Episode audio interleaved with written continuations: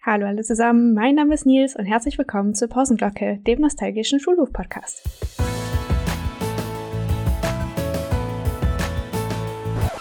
Ähm, pardon, mir ist leider ein kleiner Fehler unterlaufen. Mein Name ist nicht Nils. Hallo zusammen, mein Name ist Vanessa und willkommen zur Pausenglocke, dem nostalgischen Schulhof-Podcast.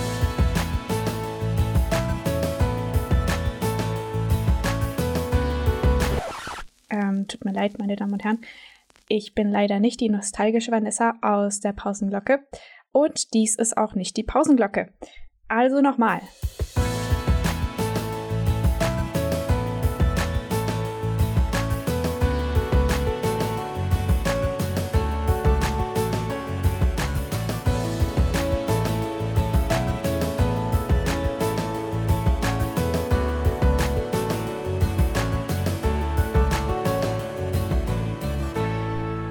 Hallo und herzlich willkommen zum jetzt genau dem deutschen Pokémon-Podcast. Mein Name ist Vanessa, die Meisterin der Generation. Und, ähm. Äh, Vanessa, schau mal kurz. Ja, ich bin gar nicht dabei. Äh, ja, schön, dass ich das jetzt erfahre. Danke, Dominik. Ähm, viel Spaß euch allen. Und was sollen die ganzen kostümierten alten Männer hier? Wir machen keine Generations-Folge heute. Mann. Ja.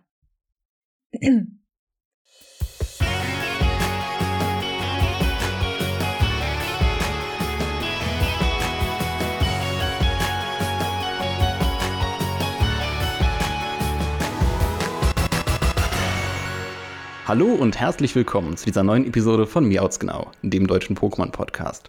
Mein Name ist Dominik und ja, zur 51. Episode inzwischen begrüße ich eine, ja, keine Ahnung, eine Person, die jetzt so ein bisschen die, ich sag mal, Miauts Genau Next Generation, äh, ich habe hier so leichte Picard-Flares, Star Trek-Flares, äh, einleitet, eine ganz neue Person im Mauzi-Ballon, wobei dem geneigten Zuhörer der, oder der geneigten Zuhörerin äh, die Stimme eventuell schon Begriff sein könnte.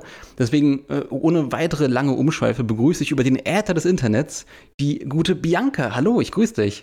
Hallo, Na. Ja, hi, wie geht's dir? Mir geht's super. Ich freue mich jetzt auf den Flug in deinem Mauzi-Ballon. Ich war ja noch nie dabei. Ja, bisher, bisher nur als Einspieler tatsächlich, also in Anführungsstrichen nur als Einspieler. Ähm, äh, du hattest ja auch deine Meinung zum Schneelande-DLC, zum zweiten Teil halt äh, kundgetan. Keine Ahnung, für die Leute, die sich jetzt denken, oh, Bianca, Moment, Moment, Moment. Da klingelt eine Glocke. Johto-Region? Nee, äh, Ducatia City, Miltank? Nein, um Himmels Willen, nicht diese Bianca, um Himmels Willen. Unsere Bianca hier wird, wird mit einem C geschrieben, nicht mit einem K. Deswegen magst du einmal ganz kurz umreißen für die, die den Namen erstmal nur mit einer Arenaleiterin verorten. Wer bist du? Bist du vielleicht auch eine Arenaleiterin? Äh, was ist dein, was ist dein Pokémon-Kosmos-Background? Was verbindet dich eigentlich mit Pokémon und wen, wen haben wir hier eigentlich im Auzi-Ballon? Ja gut, das ist natürlich sehr umfassend, die Aussage, aber ich versuch's einfach mal. Also ähm, ich spiele Pokémon schon seit der ersten Generation. Diesen Satz kennt man ja von vielen Leuten. Mhm, mh. Ich bin quasi schon als kleine Knirpsin durch die Pokémon-Welt gestreift. Mit Shorts natürlich. Und äh, da waren Brennnesseln, ja. Aber Ouch. die gelbe Edition, die rote, die blaue, ich habe sie alle gespielt, ich habe alle Pokémon gefangen, alle 151, nein, natürlich jetzt sogar noch mehr. Und ich habe meine Sammlung immer weiter erweitert, also jedes Jahr immer die neue Edition gekauft. Es gab für mich auch keinen Grund, eine Edition nicht zu kaufen. Wobei es natürlich auch ein paar Enttäuschungen gab, klar. Zum Thema Arenaleiterin, ja, mein Traum als Arenaleiterin wurde tatsächlich wahr mit dem Krugerliga Pokémon Fan Event, das vielleicht einige Leute kennen. Und zwar ähm, bin ich da seit 2016 als Arenaleiterin dabei. Ähm, für die, die das Event nicht kennen, man geht mit aktuell der Nintendo Switch in den Kruger Park in Essen und kann dort an verschiedenen Stationen beziehungsweise Arenen Arenaleiter physisch herausfordern. Die haben dann Cosplays an und man kämpft gegen verschiedene Pokémon-Teams, sammelt Orden über den Tag und kann am Ende des Tages am großen Turnier teilnehmen und Champion der Gruger-Region werden. Das Konzept dahinter finde ich super und da war ich natürlich auch sofort dabei. Ursprünglich wollte ich einfach nur mitspielen, aber ich habe Angst gehabt, dass ich kein Ticket bekomme und äh, habe dann versucht, mich als Top 4 zu bewerben, mhm. was nicht geklappt hat im ersten Moment. Zwischendurch habe ich tatsächlich auch kein Ticket bekommen, weil die innerhalb von zwei Minuten ausverkauft waren. Oh Gott. Oh. ja. Und also ist, ist, es, ist es tatsächlich so äh, wirklich äh, heiß, heiß umkämpft, irgendwie die Ticketphase dann tatsächlich immer. Eieiei, da muss man sich immer sputen. ja, auf jeden Fall. Und ähm, ja, dann habe ich es einfach nochmal versucht und habe mich als Arenaleiterin hm. beworben und da bin ich dann genommen worden. Und ja, mitgehangen, mitgefangen. Seitdem bin ich jedes Jahr Arenaleiterin und letztes Jahr, nee, 2018 war ich sogar Top 4 Mitglied, ja. Top 4 Top Feuer. Top 4 sogar, ach Gott. Aber was, was die Grugerliga angeht, äh, hast du, soweit ich das jetzt durchblicke, nicht nur äh, einen Arenaleiter-Fundus, äh, Expertenschatz äh, um dich herum, ähm, sondern auch aus einer, ich sag mal, Design, optischen Auftreten-Aspekt der Grugerliga hast du da viel, viel zu schaffen, richtig? Ja, ich gestalte seit zwei, drei Jahren auch äh, alles, was die Google-Liga betrifft, von Webdesign bis eben die Printsachen, wie die Trainerpässe, mhm. die die Leute in die Hand bekommen. Die Orden gestalte ich jedes Jahr liebevoll, das macht mir immer sehr viel Spaß. Dazu renne ich dann von Arena zu Arena und befrage sie, äh, wie ihr Orden denn aussehen soll. Sehr. Gebe dem Ganzen dann ein schönes ähm, Design natürlich, aber es geht da meistens um die mhm. Symbolik, mhm. die sie in ihren Orden wiedergeben möchten. Mhm. Ja, und da wurde ich auch einfach so gefragt. Also 2016, als ich als Arenaleiterin dort war, hat mich der damalige Designer David angesprochen und hat gesagt, hey, magst du da nicht mithelfen? Und da bin ich da immer so, oh, cool. bin da immer mehr reingerutscht, habe halt mitgeholfen, und jetzt mittlerweile habe ich es komplett übernommen. Okay, wow, wow. Das ist, das ist, wahrscheinlich auch mega viel Verantwortung, dann quasi halt auch ähm, mit der, mit der, ja, ich sag mal, Organisation, mit der Leitung dann auch quasi sich abzustimmen. Ich habe ja halt auch äh, gesehen, äh, im, im Zuge dieses äh, vergangenen Jahres hat die, hat die Google-Liga ja auch, ich sag mal, einen kleinen Redesign äh, durchgemacht. Mhm. Ähm, da, da ist ja sicherlich auch viel von deinen Impulsen dann halt auch äh, mit eingestreut worden. Natürlich auch in, in Absprache, in einem regelmäßigen kreativen Ping-Pong mit allen möglichen Beteiligten. Das ist halt auch dein, dein Prozess tatsächlich, oder? Ja, natürlich. Das ist mein Steckenpferd mhm. im Prinzip. Welches, welches Gefühl, auch über die Jahre hinweg, nimmst du eigentlich so mit, wenn du diesen Prozess seit, ja, ich sag mal, der ersten Generation bis heute so betrachtest. Na, heute soll es ja auch so ein bisschen um diesen Werdegang gehen, wohin geht denn die Reise hin und äh, wie ist der aktuelle Stand mit der letzten Generation, aber vielleicht so diesen Prozess, was dieses Pokémon-Franchise angeht, wie, wie siehst du das aktuell? Über die Jahre hinweg, oh Gott. ähm, naja, ich meine, da war ich natürlich noch Kind damals. Auf dem Schulhof hat man sich ausgetauscht und hat sich über jedes neue Pokémon gefreut, das man entdeckt hat. Ähm, natürlich auch ganz groß die Sammelkarten. Ich glaube, wenn man sich im Schulhof nicht ausgetauscht hätte, hätte ich das mit Pokémon gar nicht mitbekommen. Weil ähm, meine Eltern hatten nicht viel Geld und ich mhm. hatte eigentlich gar keinen großen Zugang zu Sachen, die Geld gekostet haben, also auch Spiele und sowas. Naja, und dann wurde das im Schulhof immer beliebter und ich habe dann angefangen, mir die Spiele von den Leuten zu leihen. Ach Gott. Einen Gameboy hatte ich tatsächlich, den habe ich mir mit meiner Schwester zusammengespart ich will jetzt nicht zu sehr ausschweifen, aber End vom Lied war, das war damals natürlich ein kindlicher, reger, begeisterter Austausch mit großen Augen, den man als Erwachsener gar nicht mehr so empfinden kann, glaube ich. Also meinst du auch so diese, diese persönliche Bubble, die hat sich dann da auch äh, über das Erwachsenwerden von einem Fan dann halt auch äh, ja, verändert, entwickelt, eventuell auch um diesen, äh, um, um dieses Pokémon-Wording hier zu bedienen. Ähm, und ja, auch viel von dieser Pioniermagie eventuell verloren? Ja, vielleicht. Und auch die hm. Fähigkeit, ein Spiel zu genießen oder die Magie in sich aufzunehmen, beziehungsweise sich über was zu freuen, was man vorher nicht gekannt hat. Also, mhm. das ist tatsächlich auch ein großes Thema, das uns heute, glaube ich, auch begleiten wird, weil ich finde, mhm. dass die aktuelle Spielewelt ähm, Spiele gar nicht mehr richtig genießen kann. Die rushen nur noch durch, die schauen sich nichts genau an, habe ich das Gefühl. Naja, und über die Jahre hinweg habe ich halt immer die Spiele weitergekauft. Und ich muss sagen, ich war für jedes Spiel war ich immer neu begeistert. Also, ich meine, Silber und Gold war natürlich mega. Da bist du fertig mit dem Spiel, es war eine richtig schöne Story. Du hast das Legendäre war klasse, da gibt's eigentlich echt nichts auszusetzen aus meiner heutigen Sicht. Und du kannst den Kanto die ganzen Arenen nochmal besuchen, das war so toll. Oh ja. Also klar, natürlich auch in abgespeckter Form, aber es war irgendwie schön. Dann kam meine Lieblingsedition und das war eben Rubin und Saphir. Und äh, damals hatte ich mir vom Konfirmationsgeld einen Game Boy Advance gekauft. Ah, das heißt, das, das heißt, du, du hast da auch einen sehr, sehr großen äh, äh, Stellenwert halt der dritten Pokémon-Generation hat auch dann, dann angemessen. Auch so jetzt im, im Nachhinein, dass du das so, so emporhebst. Also du bist ja. quasi mit, mit der ersten Generation rein sozialisiert, aber dann halt auch mit äh, der dritten Generation so ein bisschen emotional angebandelt. ich war an alle Pokémon-Spiele emotional angebandelt, wie du sagst. Mm, okay. Also ich habe die alle sehr gerne gemocht. Aber die dritte war meine Lieblingsedition. Die hatte so mhm. viele schöne Neuerungen und war bunt und groß. Du hast es plötzlich eine Wüste. Ähm, ja, Staub und Ruß auf Gräsern, was völlig komisch war irgendwie. Du hattest eine heiße Quelle, wo alte Männer und Frauen drin saßen. Ich weiß nicht, das war einfach noch runder als die Editionen davor für hm. mich von allem. Dann auch dieser, dieser Kampf zwischen äh, Team Magma und Team Aqua. Es war so gut und die Dialoge dazwischen. Es war, es war also generell, Generation 3 ist ja auch eine, eine Pionierphase. Mhm. Ähm, nachdem man das äh, ja, große Finale in Generation 2 angestrebt hat, so quasi die Definitive Edition der ersten Generation war ja die zweite Generation, war dieses äh, Soft Reboot in Generation 3, was es ja war, auch so ein bisschen so, okay, äh, zu welchen neuen Höhen, Hö -Hö Höhenregion, mhm. äh, Wortspiel not intended, äh, können wir die Pokémon, äh, das, das, das, das Pokémon-Franchise halt hintreiben. Von daher kann ich es auch total verstehen. Aber ähm, um, um, um das so ein bisschen abzukürzen, die, die äh, nachfolgenden Generationen, die hast du auch dann alle ausschließlich mitgenommen? Ja, ich habe die weiteren Spiele dann weiterverfolgt, vierte Generation, fünfte Generation. Und ich hatte an allen gleichermaßen Spaß. Es mhm. waren ähm, natürlich ein paar Schwächen dabei, aber ich bin da eh nicht so. Also ich empfinde das gar nicht so krass wie manch andere.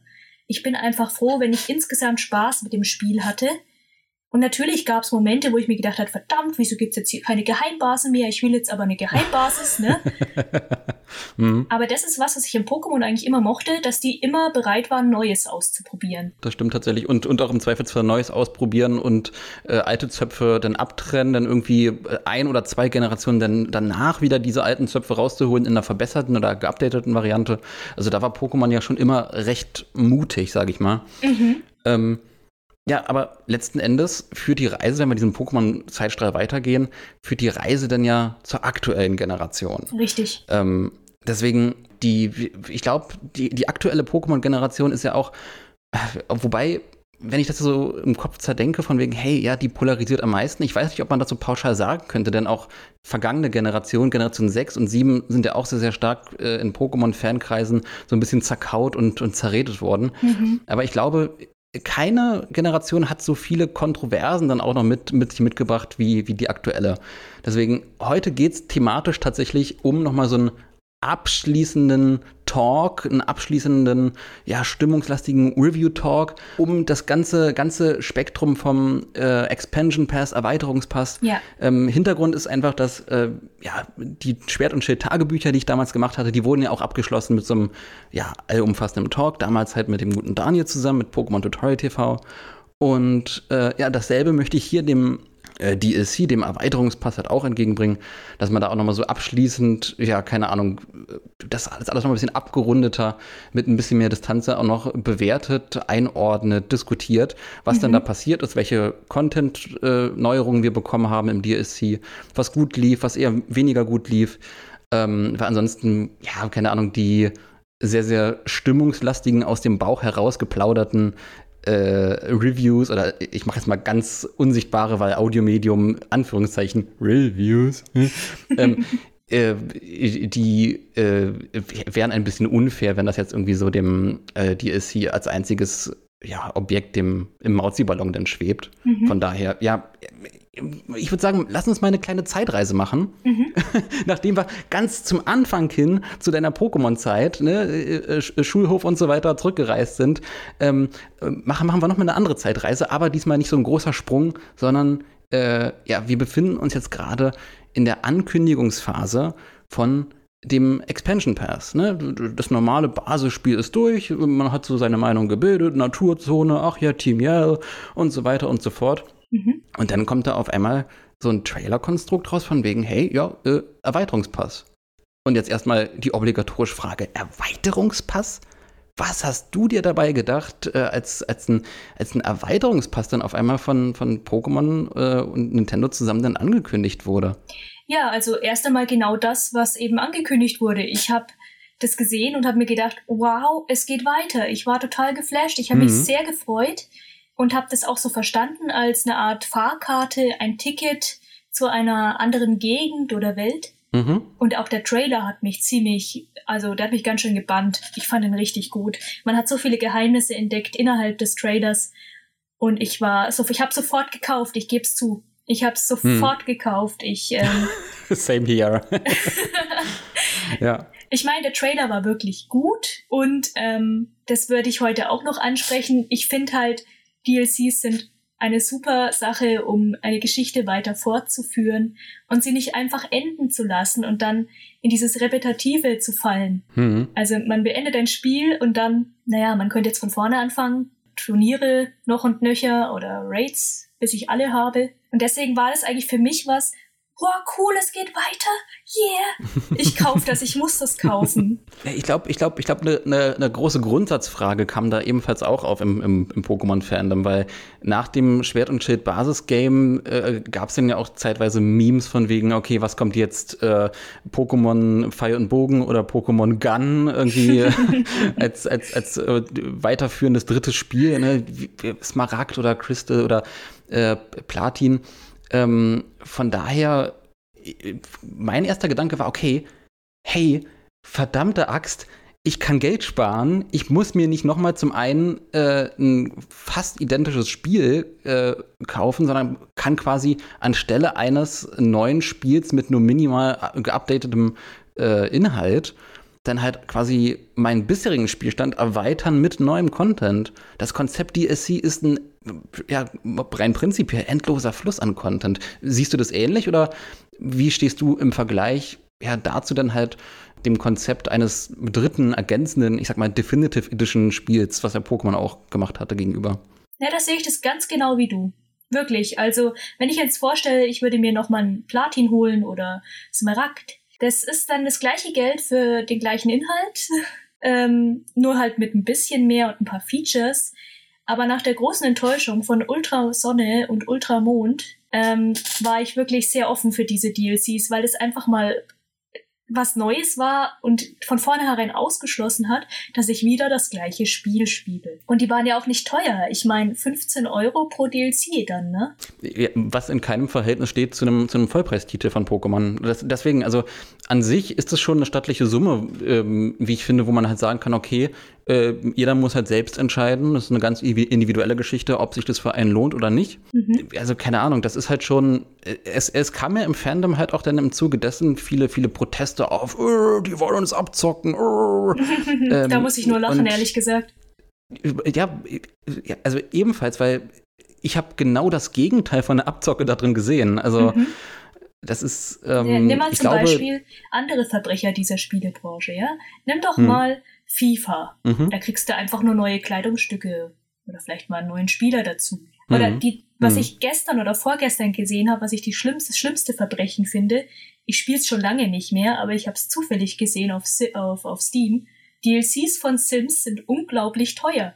Hast du dir das mal angeschaut? Also in, in welchen preislichen Regionen äh, bewegen wir uns denn da? Also zum Beispiel irgendwie so äh, Sims, Abenteuer Sims auf der Insel, 40 Euro. Uh, okay. Und dann bist du halt auf einer Insel und kannst eine Meerjungfrau sein. Super. Hip hip hooray, rise up your glass. Okay, Ja, wow. und die Leute scheinen es aber auch bereit zu sein zu zahlen. Und da muss ich halt hm. noch mehr lachen, wenn ich darüber nachdenke, dass die Leute die DLCs für zu teuer halten, weil da gibt's echt schlimmere. Ich glaube, viele ähm, schreckt halt auch erstmal der Begriff ab. Expansion Pass, Erweiterungspass, DLC und blicken da irgendwie ähm, aus einer ich sag mal, sehr, sehr allgemeinen Gaming-Ebene dann halt auch auf diesen speziellen Gaming-Bereich und äh, vergleichen da so ein bisschen Äpfel mit Birnen. So wirkte das auch oft auf mich. So ein bisschen, hey, da wird ein, ich sag mal, EA-Teufel in Game Freak gesehen, obwohl die beiden einfach in der Mechanik dahinter auch gar nichts miteinander zu tun haben, dieser beiden DLCs.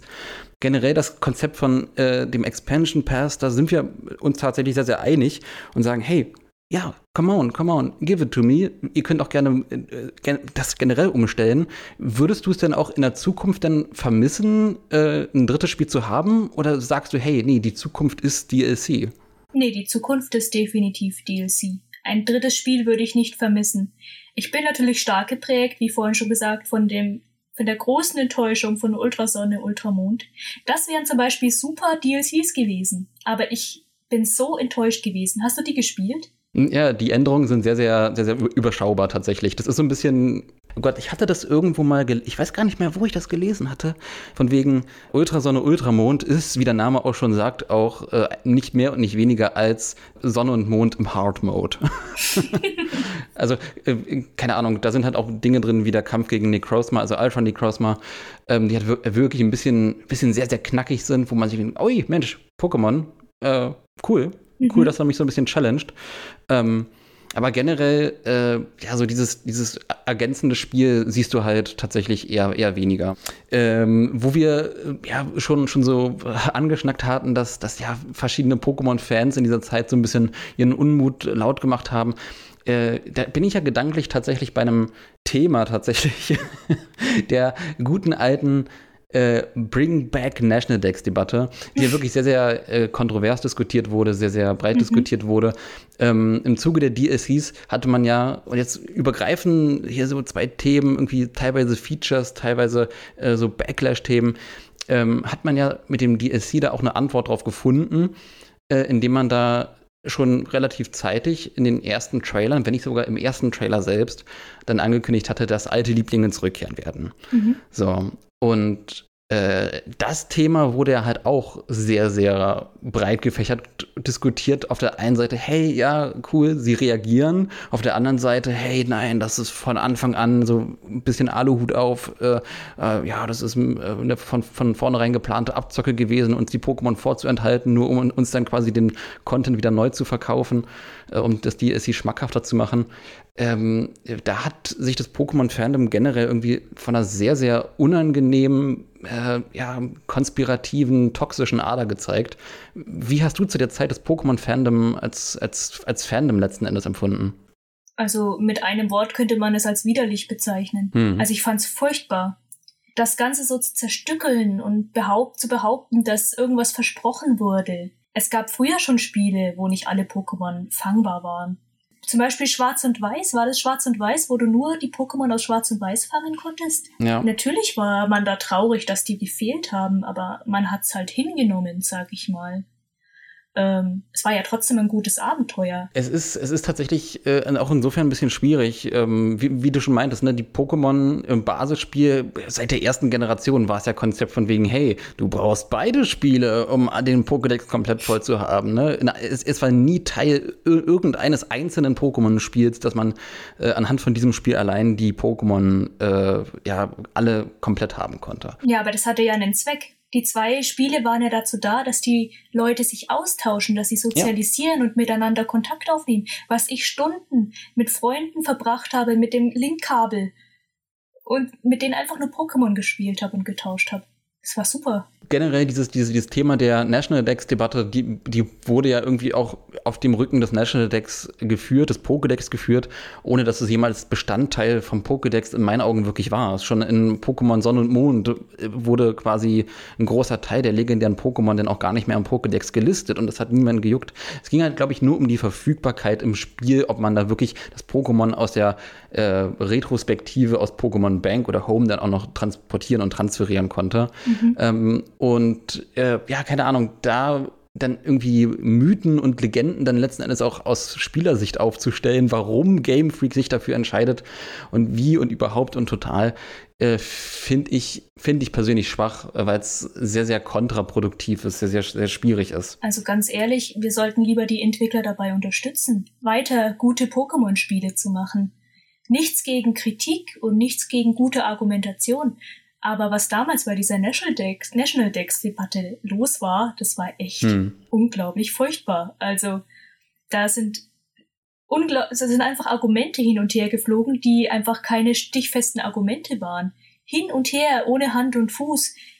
Einfach nur, um sich mal aufgeregt zu haben.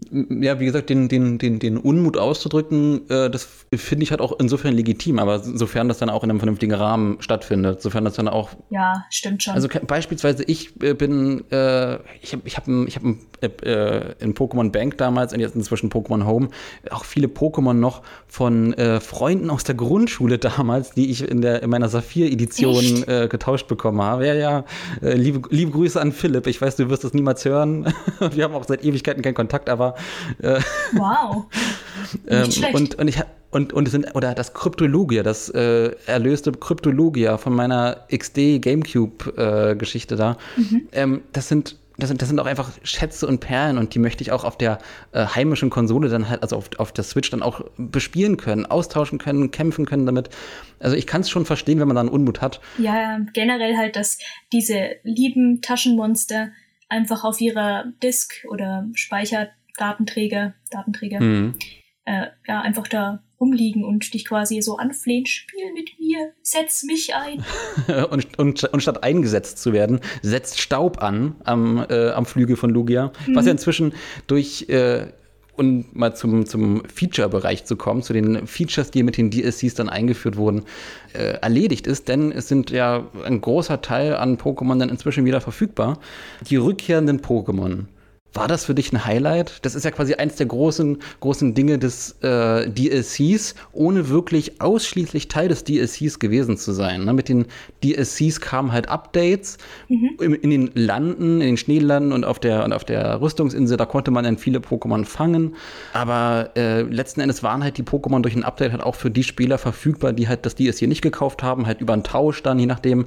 Also die Daten konnten halt auch auf die Nicht-DLC-Spielstände geladen werden mit den Pokémon. Äh, keine Ahnung, hat dich das gefreut? Hast du da alte, alte Wegbegleiter aus alten Spielen dann nochmal reaktiviert? Hast du da irgendwie groß dann probiert, den äh, erweiterten National Decks dann voll zu bekommen, den Rüstungsdecks und den Schneelandedecks? Also um auf die erste Frage einzugehen, ähm, es war mir zu Beginn völlig schnurz. Also mhm. ich war der National Decks Debatte so überdrüssig, weil wie gesagt, es gab schon Spiele, wo es nicht alle Pokémon gab. Aber dann habe ich mich natürlich schon gefreut, als ich an der Rüstungsinsel entlang gelaufen bin und einem Dedenne begegnet bin. Ich, oh ja. ich liebe Dedenne. Es ist, es ist nicht, es ist nicht stark. Leider. Aber es war eines meiner guten Pokémon aus der ersten Arena, die ich in der Kuga-Liga hatte. Mhm. Und da gibt's so ein Special Moment, deswegen werde ich ähm, der Denne nie vergessen und deswegen ist es eins meiner Lieblings-Pokémon. Liebe Grüße an meinen Feen-Buddy an dieser Stelle. Natürlich habe ich mich über ein paar Pokémon gefreut, dass ich die gesehen habe, so in Natura. Das ist ja auch schön. Mhm. Zum Beispiel auch Suicune, was du dann später hast, das läuft dir dann übers Wasser hinterher. Wie geil ist das denn? Ja, aber generell mache ich die Dechse immer voll. Mhm. Folglich mhm. habe ich mich natürlich, als die ganze Hauptstory vorbei war, dran gemacht, alles äh, zu füllen. Ich hatte aber auch me mega Spaß bei dem letzten jetzt DLC, bei dem Schneelande der Krone, weil wir das mhm. zu viert gespielt haben. Also es kamen Freunde zu Besuch am Wochenende, da waren die äh, Restriktionen noch nicht so, so krass. Mhm. Und ähm, wir haben uns zu viert dieses, dieses DLC ähm, angetan und sind durch dieses Abenteuer gelatscht. Ach, genial. Und, und da ging es halt dann auch darum, wer ist der Bessere, wer kriegt zuerst alle Pokémon gefangen und so weiter. Das war so cool. Ach, das ist ja fantastisch. Das ist ja, äh, das, das ist ja ein komplett äh, das ist ja ein Erfahrungsschatz, der mir witzigerweise komplett fehlt, da irgendwie über einen lokalen Modus dann quasi dann zu sehen, dass die anderen äh, Spieler da auch rum, rumtorkeln, ne? Ja, also ich finde es tatsächlich auch dieses Zusammenspielen, zusammen hm. Pokémon spielen und Spaß haben, das ist vielen Spielern, glaube ich, verloren gegangen. Aber mhm. das ist eigentlich das, was Pokémon schon immer ausgemacht hat. Aber wir haben das einfach aus Spaß gemacht. Wir haben uns auch einen Witz draus gemacht, dass wir die ähm, einzelnen Charaktere gesprochen haben, während wir gespielt haben. Ah, oh, oh, oh. aber, aber nicht aufgenommen. Äh, es gibt nicht den, äh, den, den Hauch einer Chance, dass das irgendwie als, als Synchro irgendwann mal auf YouTube landet, von eurer Seite aus. also wenn das in irgendeiner Form gewünscht ist, äh, gerne mir schreiben auf Instagram oder Twitter. Können wir mal probieren, aber das haben wir damals nicht aufgenommen. Nee. Das okay, okay. Einfach als Freunde zusammenhocken, Chips fressen und äh, nebenbei Pokémon spielen, ganz einfach, mhm. simpel. Mhm. Und das war aber auch ein anderes Erlebnis, weil du durch die Welt gegangen bist und es war zum ersten Mal möglich, den anderen zu sehen, neben dir. Und du mhm. bist zusammen rumgelaufen. Einer hat gerufen, hey, da drüben sind Spuren. Okay, ich komm gleich. Wo bist du? Bei dem Busch da. Welcher Busch? und so weiter. Ne? Das klingt echt sehr, sehr abenteuerlich. Ähm, aber tatsächlich ist das genau da, äh, ex exakt bei dem Punkt, wo ich ja auch auf meiner äh, virtuellen Notizliste bin, da habe ich mir nämlich runtergeschrieben den Begriff Naturzone 2.0. Mhm. Eine, ja, ich sag mal, verbesserte Form der Naturzone.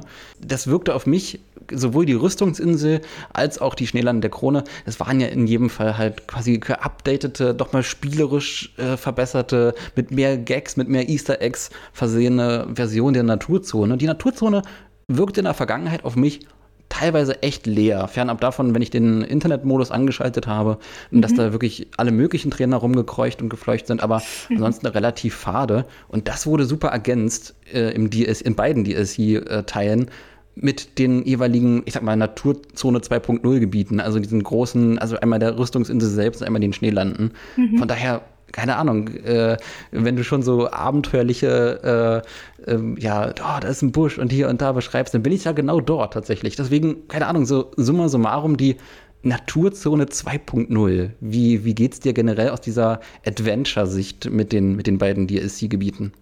Also zum DLC, Naturzone, äh, zum ganz normalen Naturzone-Gebiet, das wir von dem Basisspiel hm. kennen, kann ich nur sagen, dass ich das jetzt nicht als leer empfunden habe.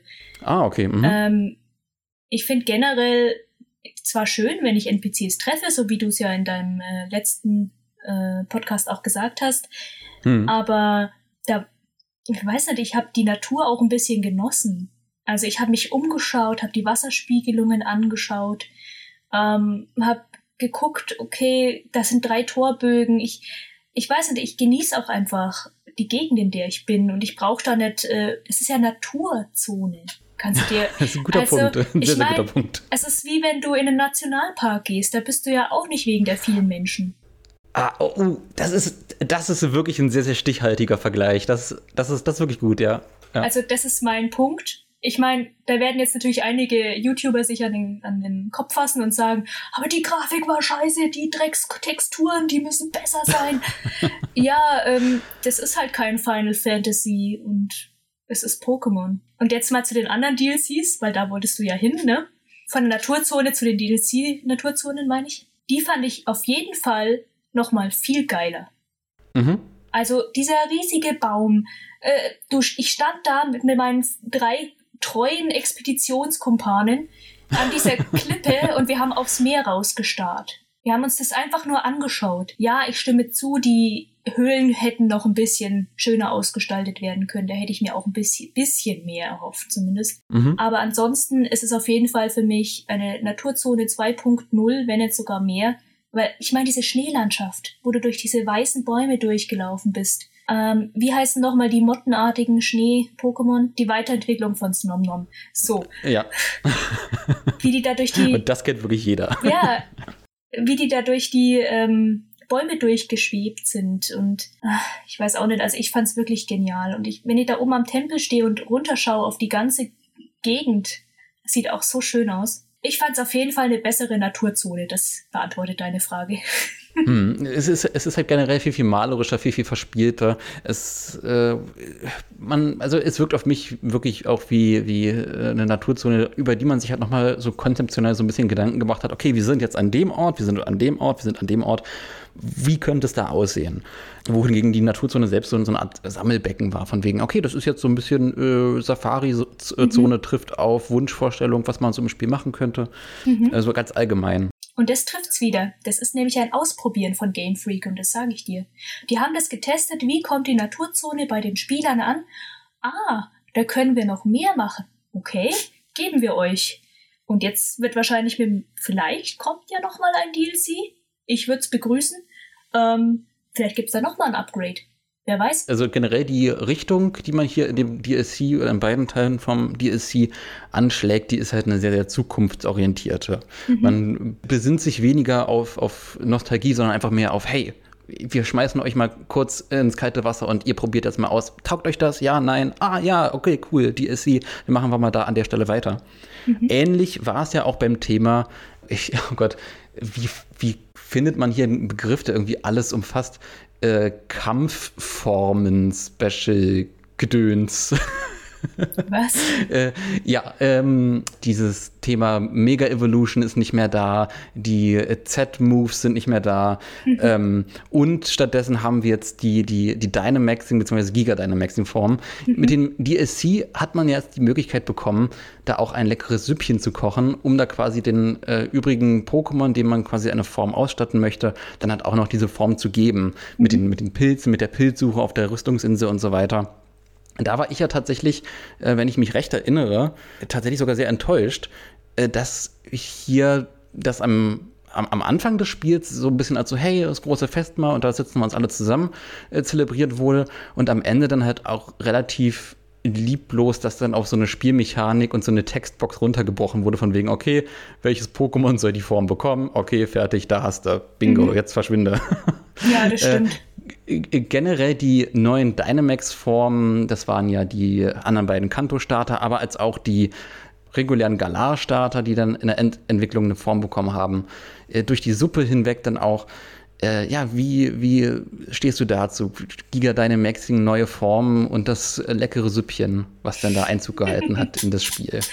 Okay, also ich meine, mit der Dynamixierung haben sie einfach nur ein neues Kapitel aufgeschlagen. Das ist ja mal Fakt. Die haben Ach, immer mein Fränkisch dazwischen, das ist furchtbar. Ähm, auf der Karte von Enya steht ja, auf der Liga-Karte, die ich übrigens alle sehr cool finde, weil die einen Haufen Hintergrundinformationen liefern, die generell oh ja, im Spiel oh nicht ja. sind dass sie diese Suppe zufällig erfunden hat. Mit den Pilzen, die sie halt im Wald auf der Rüstungsinsel gefunden hat. Und die dann angefangen hat zu vermarkten, diese Suppe, oder vorhat, sie zu vermarkten.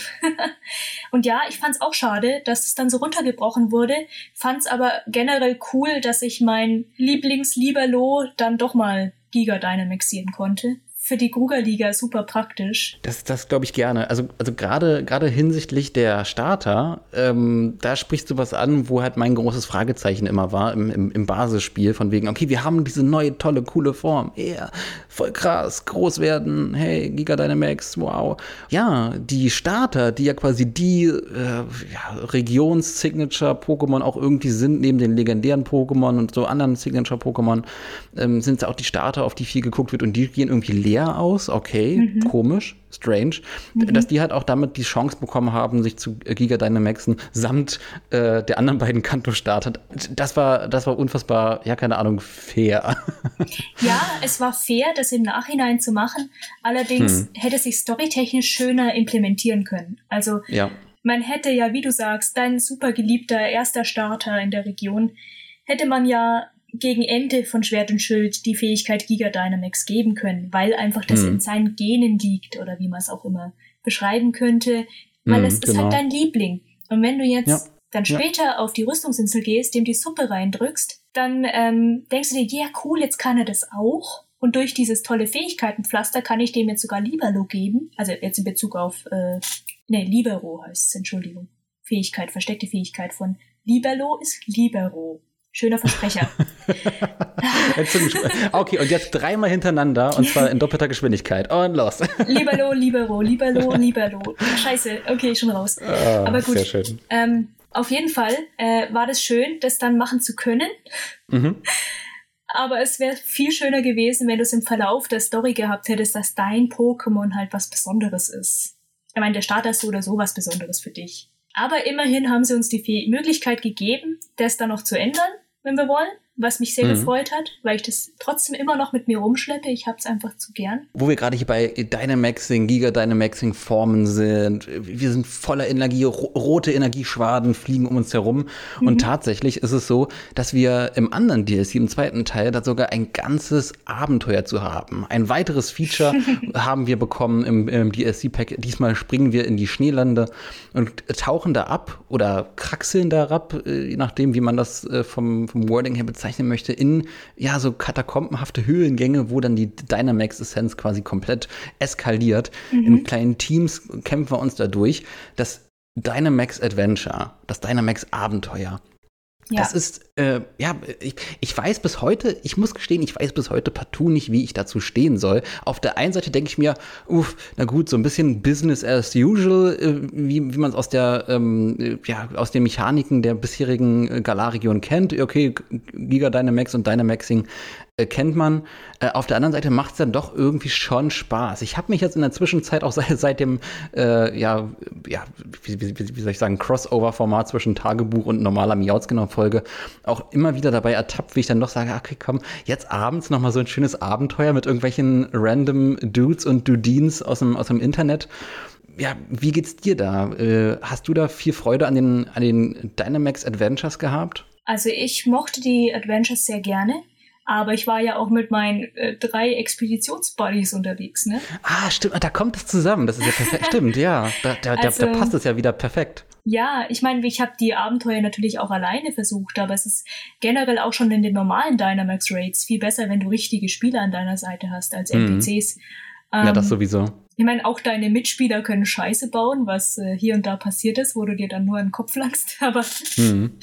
ähm, wir hatten äh, viel Spaß mit diesen Abenteuern. Wir sind jetzt mhm. gemeinsam, haben wir uns reingestürzt und haben nach und nach die Mechanik dahinter rausgefunden, wie man am besten mit den stärksten Viechern dann zum Schluss vor dem Legendären steht. Es hat ein bisschen gebraucht, aber man kommt schon dann doch relativ schnell drauf. Und äh, von da an hat es dann auch richtig Spaß gemacht. Also am Anfang haben wir sogar ein paar Mal verloren, weil wir es nicht gecheckt haben. Aber schon okay. Wie empfindest du das hinsichtlich der legendären Pokémon? Äh, ich weiß noch, einer meiner größten, okay, äh, mind-blowing, äh, what the heck Momente war ja zu realisieren, als äh, ja, ich dann wirklich jedes Mal einem legendären Pokémon gegenüberstand, was mir bis zu diesem Zeitpunkt noch gar nicht so bewusst war, ähm, dass, dass er wirklich jedes Mal ein legendäres Pokémon die Belohnung ist für ein Dynarite. Findest du ja, wie soll ich sagen, das äh, gut oder schlecht, dass man da die äh, legendären Pokémon da wirklich am, am laufenden Band da am Ende von dem äh, Höhenkomplex dann antreffen kann? Also ich finde es auch wieder furchtbar. Mhm. Also ich habe mich natürlich auf der einen Seite gefreut, dass ich diese legendären jetzt hier fangen kann, aber ich brauche die nicht unbedingt so viele davon. Weißt du, was hm, ich meine? Ja, ja. Es ist halt eine ziemliche Verramschung irgendwie, ne? Ja, so wie du es gesagt hast in deinem Podcast.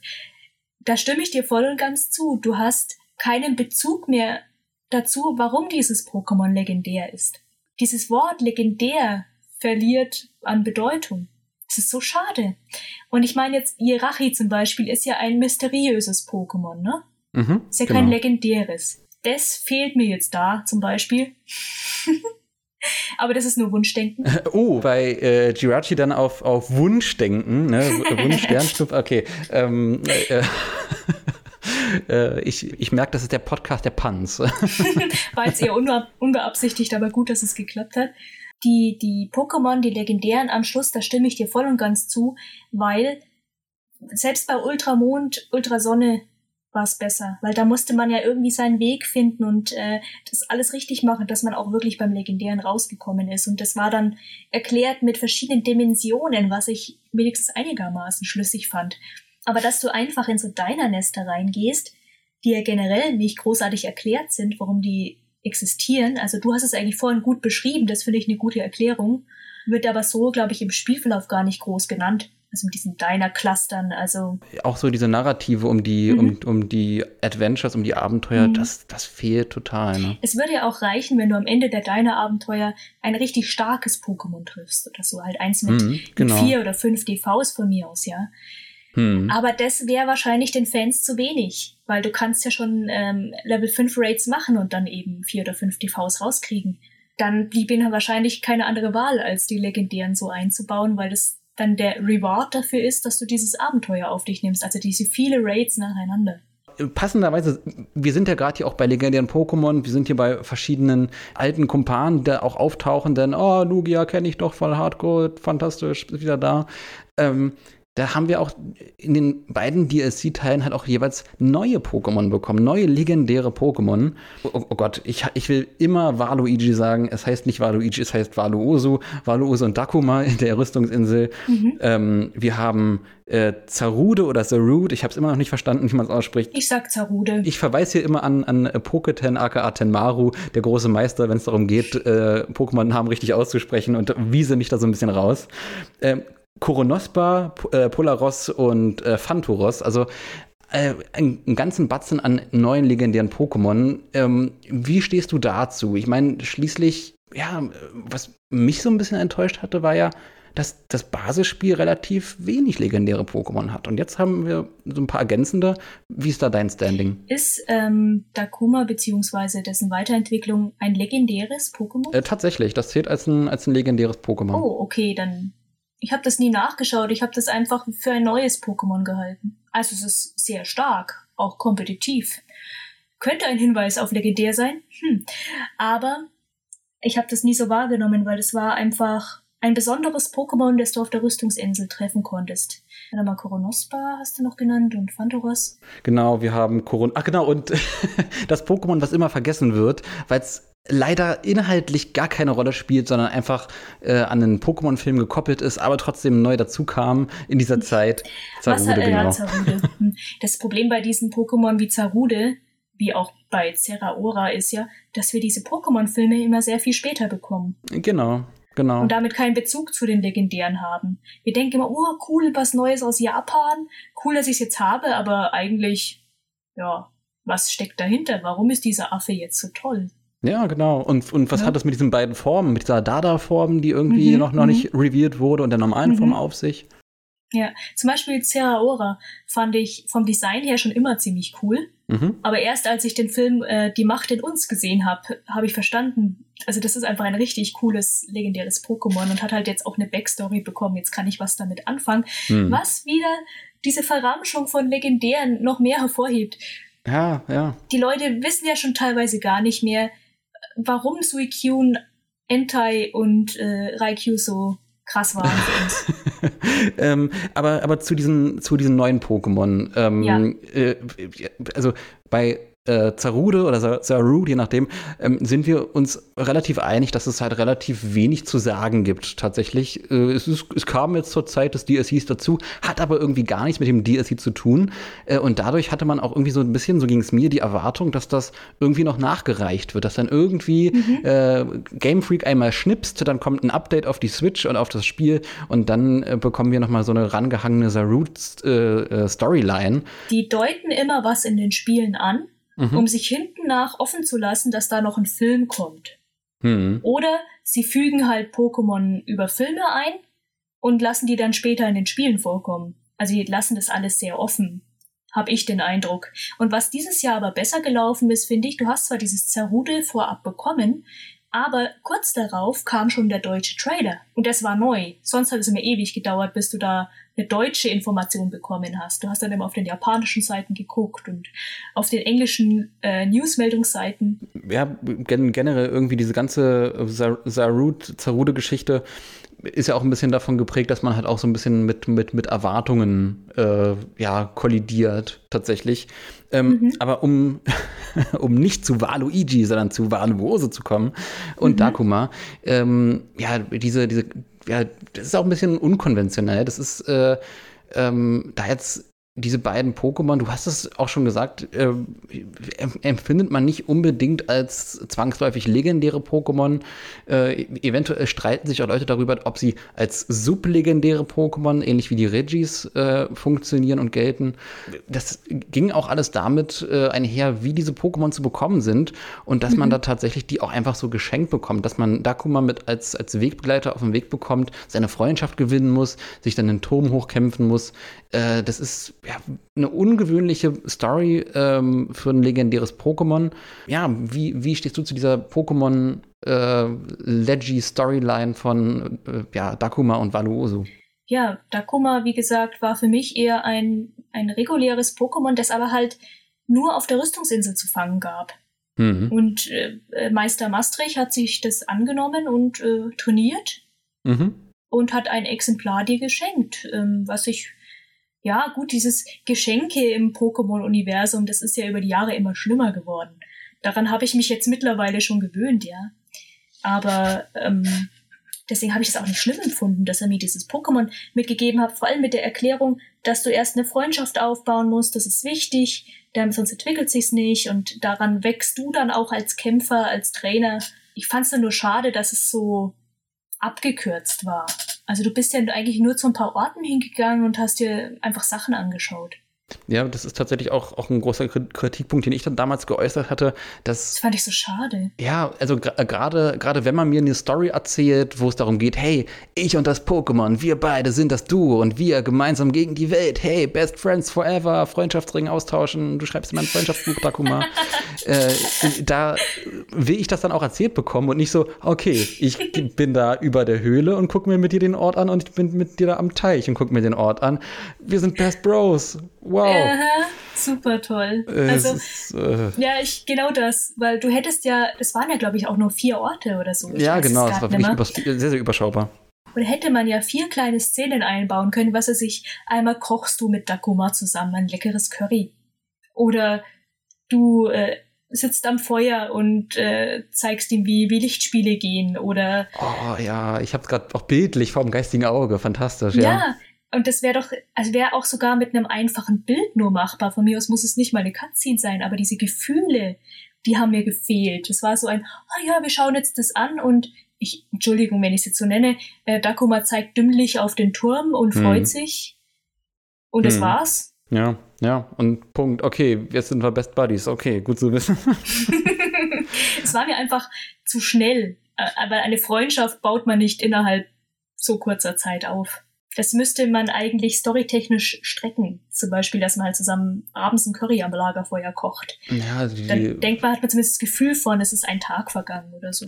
Ja, oder dass, dass, dass man mit, mit Dakuma irgendwie keine Ahnung, zu einem ganz anderen Ende der Galar-Region, äh, wo dann halt ein NPC steht, reist, irgendwie im Basisspiel. Da ploppt dann irgendwie mit dem, mit dem DLC dann auch nochmal ein anderer äh, NPC auf, von wegen, hey, ja, ach, äh, da guck mal, dem packe ich jetzt mal irgendwie ein schönes Schleifchen ins Haar und so weiter, dass man auch so ein bisschen diese, dieses, hey, wir beide erleben jetzt was, ne? Das ist so, äh, mhm.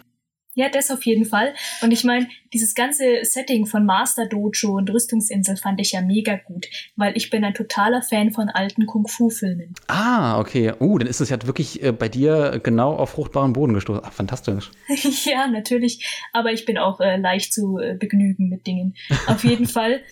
Ähm, war das für mich auch völlig in Ordnung, auf dieser Insel zu bleiben. Weil mhm. du kennst es ja von alten Karate-Filmen, wo die Leute dann sich an Orte zurückziehen, um zu trainieren, um besser zu werden. Und es war halt für mich diese Insel. Also ich bin jetzt hier, um, um trainieren und zu besser zu werden. Und das ist ja mhm. auch äh, mit Delion die Geschichte, dass er auf diese Insel gegangen ist, um mit Meister von Meister Maastricht zu lernen, um besser zu werden. Storytelling irgendwie, das reißt hier auch schon super viele interessante Dinge an. Mhm. Ähm, mit, mit, mit Delion eine Anbindung. Äh, wir haben den, den, den Maastricht, den Meister, der hat auch irgendwie mega viele Dinge in seiner Ligakarte preisgibt dann auch noch. Ähm, ich ich würde sagen, bleiben wir aktuell noch bei den legendären Pokémon und verschieben den, den, den, den Charakter-Talk irgendwie auf später. Denn tatsächlich äh, Valuoso, die äh, ja, entwickelte Form von, von Dakuma, hat ja zwei Formen. Und jetzt, äh, ja, die große Frage, äh, äh die große Matrix-Frage. Äh, die, die rote oder die blaue Pille? Für welches Valuoso hast du dich entschieden? Äh, den Witz haben wir damals auch gemacht, ja. Ah, ähm, sehr schön. Natürlich rot. Mhm. Mhm. Feuer. Für mich war das einfach Motivation Feuer und mir ist klar, dass er nicht den Typ Feuer hat, aber ich wollte unbedingt den roten Turm. Wasser war mir zu langweilig. Ich habe ich hab mich tatsächlich auch für den Unlichtturm entschieden und äh, ich, ich, ich frage mich immer noch seither, äh, was da in dem Wasserturm passiert, ob man da einfach dann äh, keine Ahnung, also bei dem Unlichtturm war es ja dann bei vielen Kämpfen unten dann halt auch relativ einfach, da halt durchzukommen, weil halt Typvorteil und so, Kampf gegenüber Unlicht. Bei einigen Pokémon war es ein bisschen knifflig. Der Kampf gegen äh, Maastricht selbst da oben, der war wirklich sehr, sehr knackig. Ähm, aber äh, der Wasserturm, da hatte man diesen Typvorteil gar nicht, dass der Wasserturm eventuell für Darko mal herausfordernder ist. Äh, das ist noch ein, ein, großes Mysterium für mich. Irgendwann werde ich dann wahrscheinlich das DSC noch mal neu starten oder neu, neu mhm. spielen. ja, das verstehe ich vollkommen. Ich habe auch schon überlegt, ob ich die Schildversion von meinem Freund packe mhm. und einfach noch mal von vorne anfange. Mhm. Ich ganz ehrlich, also ich glaube im Wasserturm ist es genau das Gleiche, weil du grundsätzlich ja sowieso eigentlich total überlevelt bist. Also wenn du dein Dakuma normal trainierst, dann nicht. Aber ich hatte es schon auf Level 60 zum Beispiel.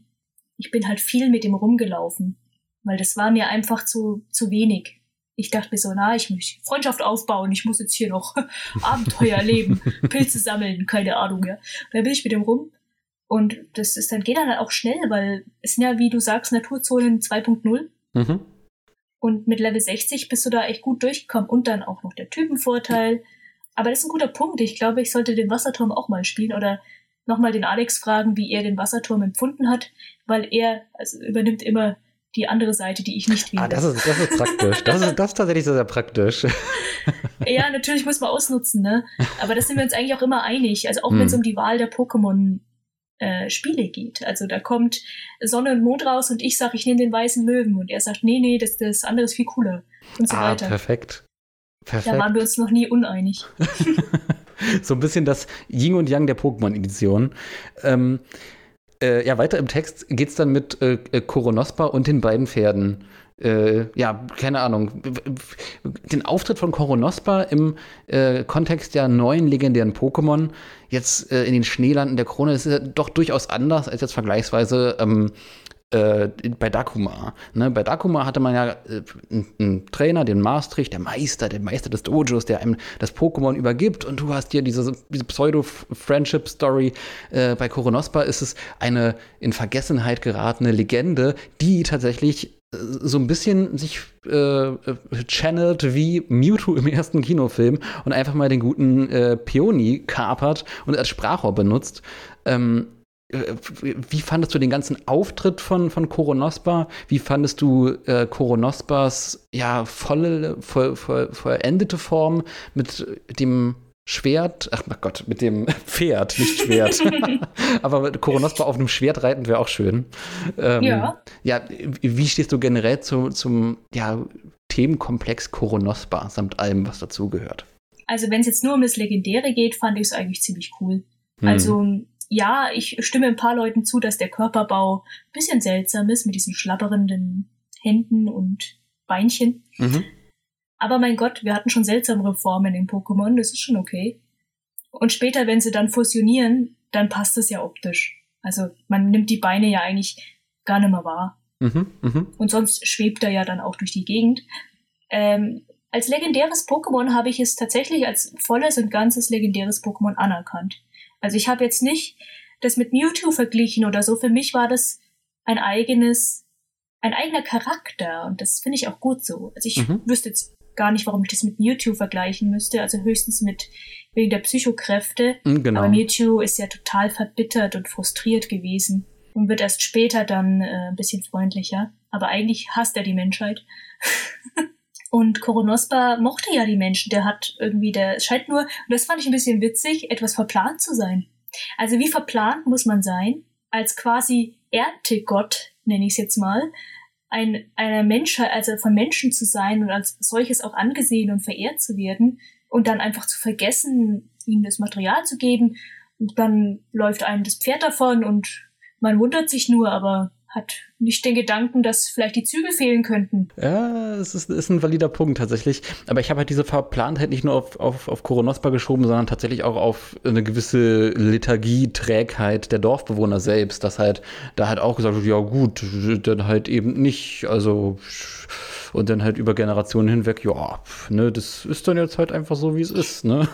Was aber sein könnte, auf diesen Steintafeln, die du überall auf der Schneelande der Krone findest, mhm. wobei das jetzt schon wieder Richtung Story geht, aber ich kürze es ab. Ähm, da steht was von einem Kampf oder dass Koronospa verletzt worden ist und dass er deswegen keine offenen Handflächen sehen kann. Mhm.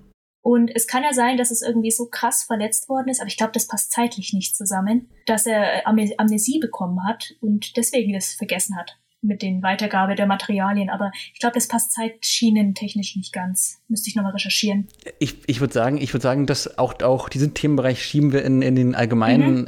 äh, äh, Story-Themenbereich rein, weil da, das ist, das schließt wirklich perfekt dann auch an, an verschiedene andere Dinge, wo äh, auch gerade die Schneelande halt Dinge, Dinge angeteased haben, äh, die wirklich sehr, sehr spannend und interessant sind. Ähm, äh, ja, generell die beiden Pferde, äh, Polaros und äh, wie hieß es, Phantoros, für welches hast du dich entschieden? Bist du mhm. eher, keine Ahnung, die Frostbeule oder äh, Geisterfan? also Frostbeule bin ich generell nicht, ich mhm. bin eher der feurige Typ, aber ich fand einfach Fontaros fand ich einfach schöner. Also, äh, nicht Fantaros, Entschuldigung. Polaros mhm. war sehr viel cooler, sagen wir es mal so. Mhm. Und das passt in zweideutiger Weise. Wow. Ähm, Phantoros war so, Entschuldigung, so Einhorn, My Little Pony, hm, Galar, ja. Ich hatte schon ein schönes Pferd. Galar, Galoppa reicht mir. Obwohl ich es cool fand, äh, Phantoros steht ja nicht auf richtigen Hufen, ne? Äh, ja, da gibt es halt so, so, einen kleinen, so einen kleinen Gap, so eine kleine Lücke zwischen. Das sind halt so Phantomhufe. Also generell weiß ich halt auch nicht, wie ich da zu diesem Design stehe. Es wirkt halt so ein bisschen, ja, wie, wie, wie du schon meintest, äh, übertrieben, My Little Pony-haft. Ja, diese Wimpern, also ich mag einfach starke hm. Pokémon, die nicht zu verspielt Also gut, das ist jetzt natürlich auch ein zweischneidiges Schwert, was ich jetzt hier sage, weil ich stehe ja voll auf Feen-Pokémon. In mhm, dem Fall, mhm. Fall, war für mich völlig klar, ich nehme Polaros. Mhm. Im Nachhinein, wir haben ja zu Pferd gespielt, wie gesagt, habe ich dann so mir die anderen Pokédex-Einträge angeschaut und wir haben uns auch die Pokédex-Einträge gegenseitig vorgelesen, aber ich habe es mir dann halt nochmal angeschaut, weil ich hatte es ja nicht zu dem Zeitpunkt. Und ähm, dann fand ich das so cool, dass es so extrem geisterhaft rüberkam mit den Hufen, die, die zwar auf dem Boden sind, aber dazwischen ist eine Lücke und es war so, so nebelig. War auch cool, aber trotzdem bereue ich nicht meine Wahl. Hm. mit, mit, mit Koronospa und gerade seinen beiden Pferdebegleitern, als auch wie wir schon angeschnackt haben, mit Mildakuma ist ja eine große Story verbunden, eine große, es ist ja, die, die, die DLCs sind ja nicht nur eine Ansammlung von verschiedenen Mini-Features, sondern erzählen ja auch eine Geschichte. Ähm, und ja, keine Ahnung, mit der Geschichte und den Charakteren und so weiter. Ich würde mal sagen, fangen wir mal in den, äh, ja, in den äh, Schneelanden an. Wir sind ja gerade dort bei den, bei, bei, bei Koronospa und so weiter und arbeiten uns dann nach hinten weiter durch. Ähm, ja, keine Ahnung, die Story, dieser ganze Story-Aspekt mit äh, Peony, seiner Tochter, ähm, wie, wie, wie, wie, hast du die Story als, als, als Geschichte empfunden, die da erzählt wurde seit Beginn an? Also die Story an sich fand ich sehr schön. Hm. Ich fand den Charakter Peony sehr lustig. Mhm. Ähm, es war auch genauso, wie du es geschildert hast im Podcast, habe ich es auch empfunden. Also der will mit seiner Tochter auf Abenteuer gehen, aber eigentlich, eigentlich will er nur selber Abenteuer ja, erleben. Genau. das habe ich genauso empfunden. Und er checkt halt bis zum Schluss nicht, dass seine Tochter einfach nur mit den coolen Leuten abhängen will und nicht mit seinem alten Papa. Hm, hm. Ja. Und ja das kommt dann auch zum Schluss nochmal zutage mit den, ähm, mit der goldenen Expeditionsklamotte, wo ich mir gedacht habe, what the fuck? Aber gut, kann man machen. Und dann, wenn man dann bedenkt, dass er die alle alleine genäht hat, naja. Äh, naja, der, der Typ, der gute Peony, der hat halt sehr, sehr viel Leidenschaft für dieses Thema. Aber umso mehr fällt es oder ist es mir tatsächlich aufgefallen, dass ich mich so ein bisschen während des Spielens und während der ganzen Abenteuer von Peony auch im Stich gelassen gefühlt habe. Kann auch daran liegen, dass ich ja. halt, ähm, äh, halt nicht so eine, so eine, so eine, so eine äh, vierköpfige oder dreiköpfige Truppe an meiner Seite hatte, irgendwie um durch die Rüstungs ach, durch die Schneelande zu, äh, äh zu, zu stapfen. Aber keine Ahnung, Peony, hey, ich bin Mr. Adventure, ich bin Mr. Abenteuer, legendäre Expedition, hey ho. Äh, ja, okay, äh, Dominik, mach mal du dein Ding, ich bin hier in der Hütte. What? Moment, was? Ja. äh, wie ging's dir das, da? Genau das. Das habe ich mir, genau das Gleiche haben wir uns hm. alle gedacht. Wir saßen vor diesem Fernseher, haben uns das angeschaut und dann war es so, yeah, jetzt auf geht's in Abenteuer, hm. äh, zeig uns, was wir tun sollen. Und dann, ja, geh du mal alleine los, du schaffst das schon. Ja, ja, ja. Und so, dann und war das so. Ich hätte Anrufe. mindestens erwartet, dass der einfach mitkommt. Also der muss ja nicht viel sagen, aber der kann ja mit und so ein paar Sachen einfach sagen. Ja, ähnlich, ähnlich wie die hinterherlaufenden Pokémon, äh, entweder so direkt hinterherlaufen oder keine Ahnung, zu sagen, hey, äh, klingelingeling, das Telefon bimmelt ja ein paar Mal an äh, verschiedenen Stellen äh, hey, du hast das und das gefunden, ich komme mal hin. Dann kurzer Fade out, Fade in, wir sehen, wie er schnell anrennt. Okay, easy peasy, jetzt ist er da. Cool, jetzt können wir gemeinsam die Sache entdecken. Also, ja, aber ist ja trotzdem bescheuert. Was hat denn der in der Küche gemacht? Hat der fünf verschiedene Eintöpfe gekocht oder? Genäht wahrscheinlich, genäht. Äh, wahrscheinlich hat er das goldene Outfit genäht, ja. Ja, das ist, äh, keine Ahnung, aus, äh, genäht aus den äh, eigenen Tränen über die Enttäuschung ja. über die Tochter. Jetzt stelle ich mir vor, wie er weinend am Tisch sitzt und dieses goldene Outfit näht und dabei an seine Tochter denkt und so, eigentlich würde ich gerne Abenteuer leben, aber ich muss es wieder gut machen bei meiner mhm. Tochter. Ich muss jetzt hier irgendwas Krasses machen. Mhm. ja, ja, diese, diese, diese ganze Peony-Tochter-Story ist ja im Endeffekt auch dann nur der Aufhänger, um dann uns möglichst schnell und zielführend zur Koronospa-Story zu führen, ähm, die tatsächlich äh, in ihrer Gravitas äh, durchaus kohärenter wirkte. Also durchaus so wirkte, als ob da ja, ein stringenter roter Faden sich dann durchzieht. Diese, diese Story und diese große ja, Ruine um den Baum herum und so weiter, das sind, das sind verschiedene große Bilder, die da gezeichnet werden, um diese Legacy dieses Pokémon, dieses legendäre Pokémon in dem Dorf und, und an, an den Schneelanden, ähm, die dann aber tatsächlich in meinen Augen so ein bisschen ja, äh, größer und bombastischer wirkten, als sie es letzten Endes erzählt haben. Äh, mhm. Keine Ahnung, wie ging es dir da, was die, ich sag mal, ganz platt runtergebrochen Lore von Koronospa angeht? Wie ging es dir da? Also ich fand, die Geschichte hat sehr gut angefangen. Mhm. Wie du hingehst und dann stellst, also du kommst zu Freestyle, was wunderschön gelegen ist mhm. und auch ein echt schönes Dorf ist. Ich fand es echt süß mit den vielen alten Menschen.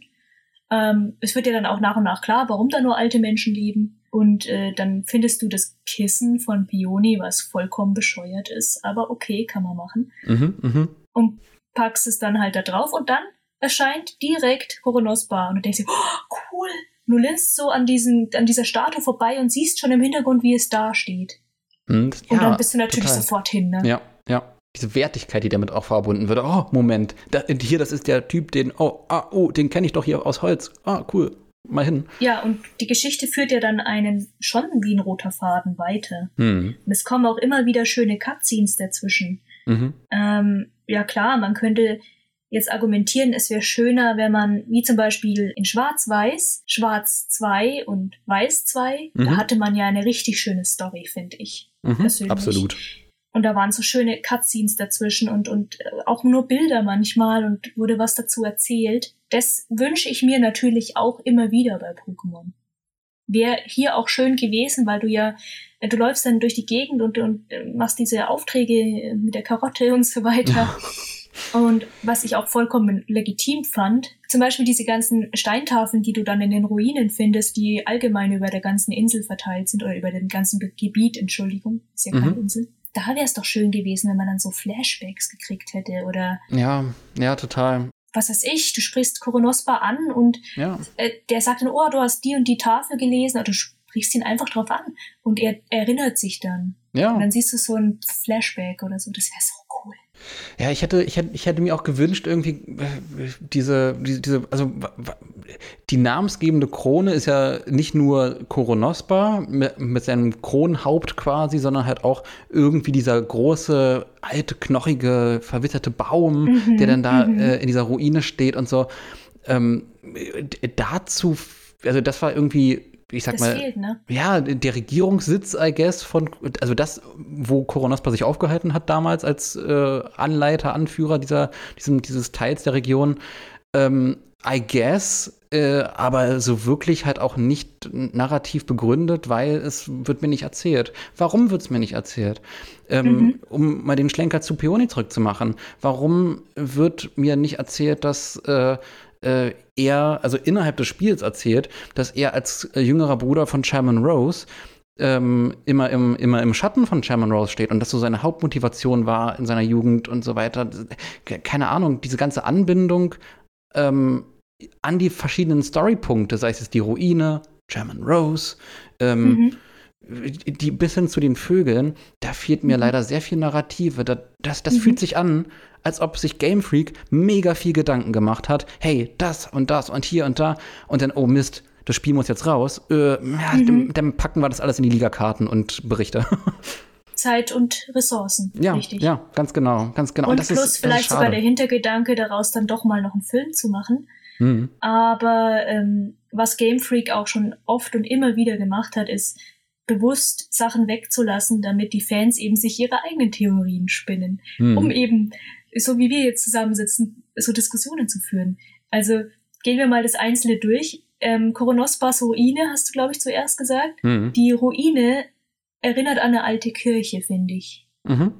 Was mich ein bisschen in die vierte Generation zurückgeworfen hat. Beim ersten Mal habe ich es gar nicht so gecheckt, aber als ich dann immer mal wieder zu dem Ort zurück bin, ähm, dass dieser riesige Baum, dessen Wurzeln den ganzen Boden aufspalten. Mhm, genau. Also als wäre der Koronospa da mal explodiert und hätte einfach einen riesen Baum wachsen lassen. Das würde mich schon echt brennend interessieren, warum. Oder als Feier.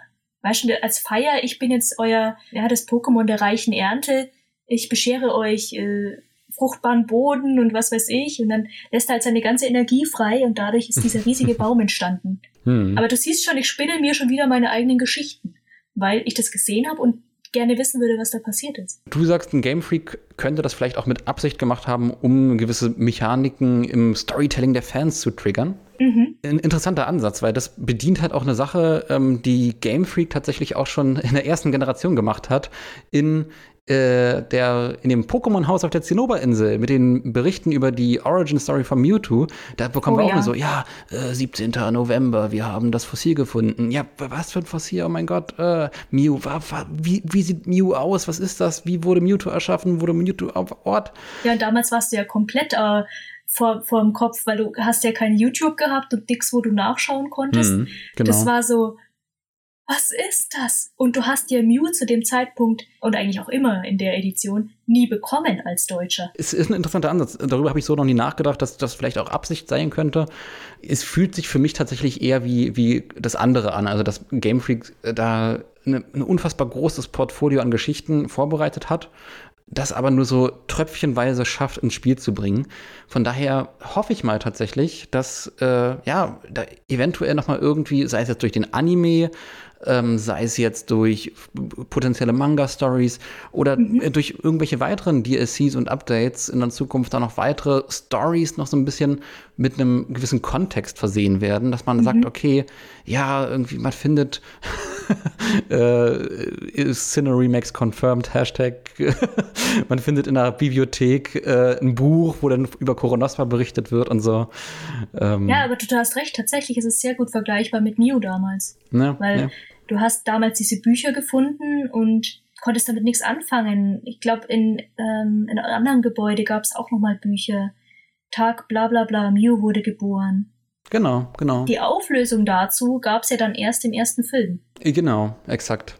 Exakt. Das mysteriöse so. 151. Pokémon. Tada. Ja, und dadurch, dass sie jetzt die Pokémon-Serie wieder neu belebt haben mit dem Charakter Go und wenn die jetzt in der Galar-Region und allgemein in den ganzen Regionen umherreisen, taucht vielleicht auch irgendwann mal diese Koronospa-Geschichte auf. Kann ja sein. Mhm.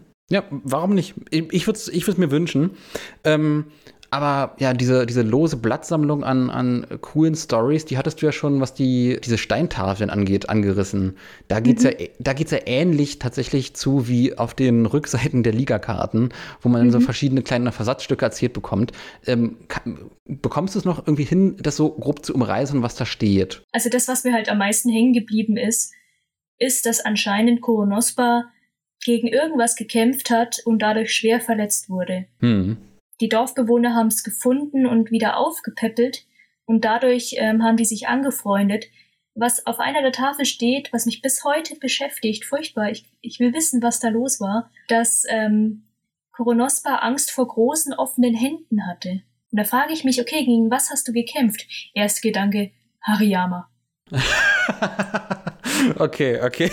Dann dachte ich aber, nee, das ist irgendwie zu banal. Das, das ich, ich meine, ich es ist ein Psycho-Pokémon und es ist ein Kampf-Pokémon. Das hat ja gar ich keine Chance. Ich find's schön. Hariyama, einfach der Endvillain von, von der Galar-Region. einfach ein random Pokémon aus Höhen. Why not? Mhm. Why not? Ja. Und dann, als ich dann alles durchgespielt habe und auch das, Re das Rätsel um Regigigas gelöst habe, mhm. ähm, dachte ich vielleicht die Hand von Regigigas. Äh, tatsächlich, diese ganze Regigigas-Geschichte, die wird ja auch noch sehr, sehr stark irgendwie gefüttert durch verschiedene Dinge. Äh, man hat äh, ja diese, diese, diese, diese Namensgebung äh, um, die, um das Wording Gigant. Man hat Regigigas hier an der Stelle als Level 100er Counterpart zum Regigigas, was man damals in Sinnoh bekommen konnte, was eine Level 1 Pokémon ist. Ähm, äh, diese, diese, diese Connection zu Sinnoh, zu hey, vielleicht ist die gesamte Galar-Region einfach Regigigas äh, oder ein Großteil davon oh. Regigigas.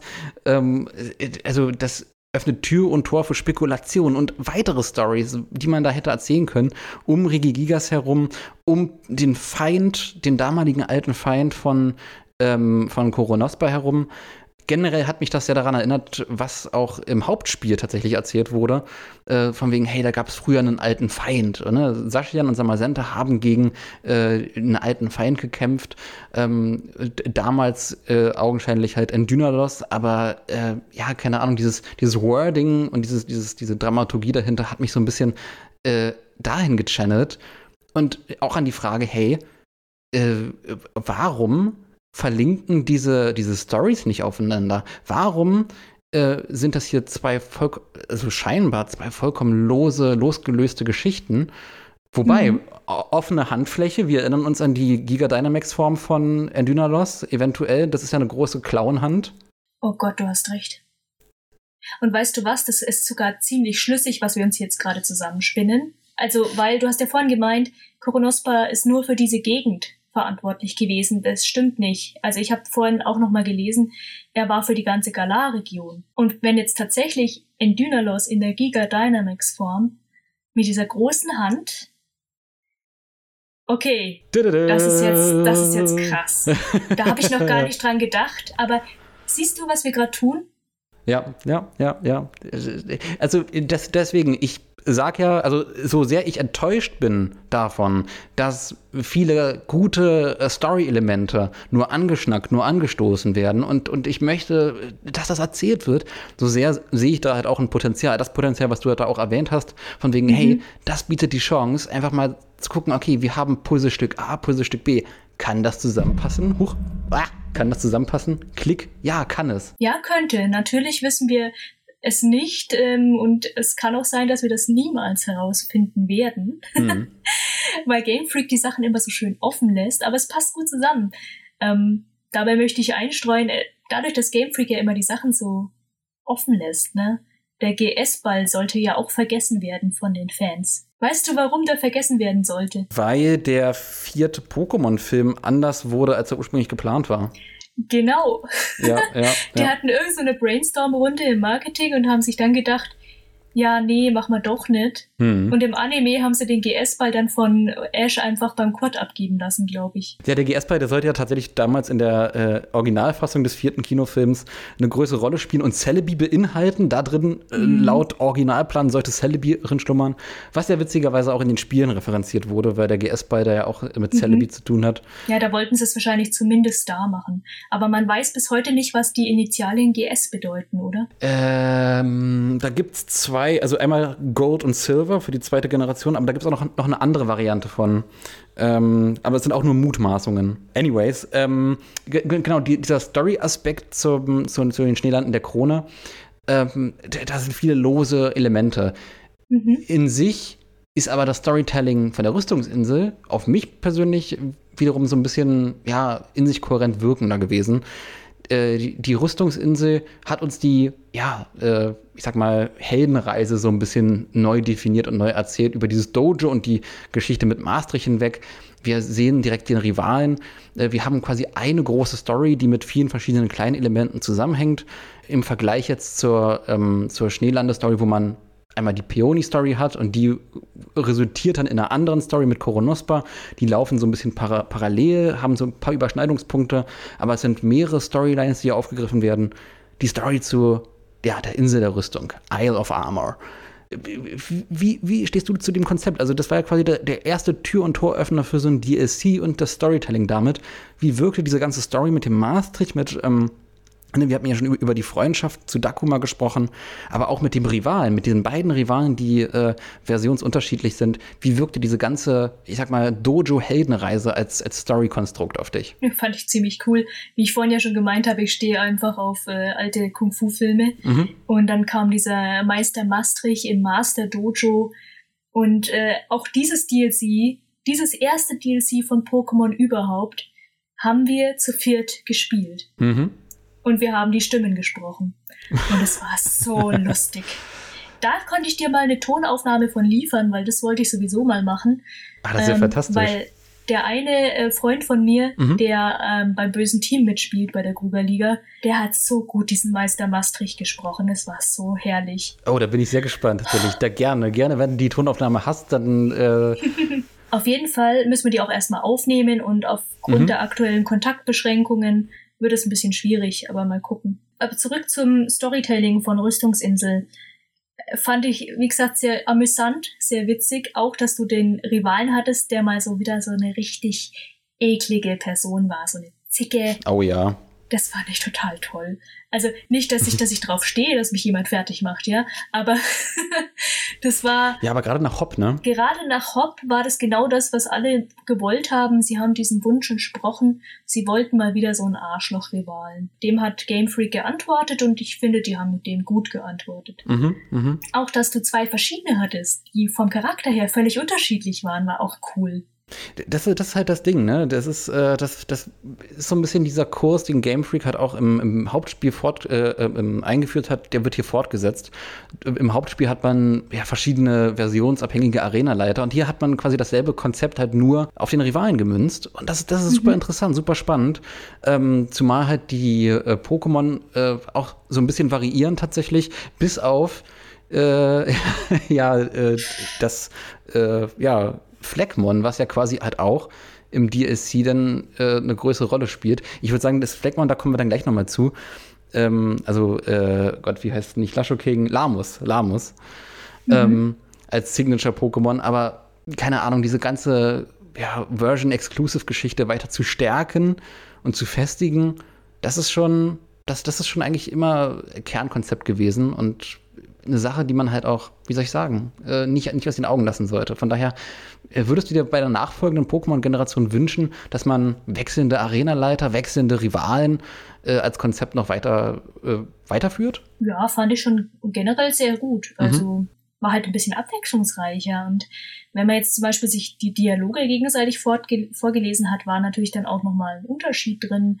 Man war teilweise dann auch ein bisschen neidisch auf den anderen, weil die Arena viel cooler war oder so. Mhm. Also ist natürlich immer subjektiv. Man schierte dann zwangsläufig halt auch so mehr in die äh, eine oder andere Richtung, je nachdem, ähm, wo sich tatsächlich ja, alle Spiele dann halt auch geeint haben, war dann halt auch die Geschichte um den, um den Maastrich und seine Anbindung an Delion. Das hat mir vorhin auch mal angeschnackt, dass Delion da tatsächlich auch noch mal so ein bisschen ähm, Backstory gegeben wurde in dem Dojo, dass er womöglich mhm. da halt auch sein Glurak her hat oder beziehungsweise ähm, also entweder ist das Glurak, was dort fehlt, ne, also das Glumanda, was dort fehlt, zwischen den anderen beiden Startern halt das Glurak oder halt ein äh, Glurak, was ebenfalls aus diesem Dojo stammt, aber ein anderes äh, Delion da seinen Ursprung findet in diesem Kontext von dem Dojo und dem Master, der ja auch an seiner Ligakarte, ähm, also seiner seltenen Ligakarte, halt auch viel noch an Backstory preisgibt, wie diese ganze Liga-Geschichte halt ja damals stattgefunden hat und dass er auch tatsächlich ein großer, großer Champ war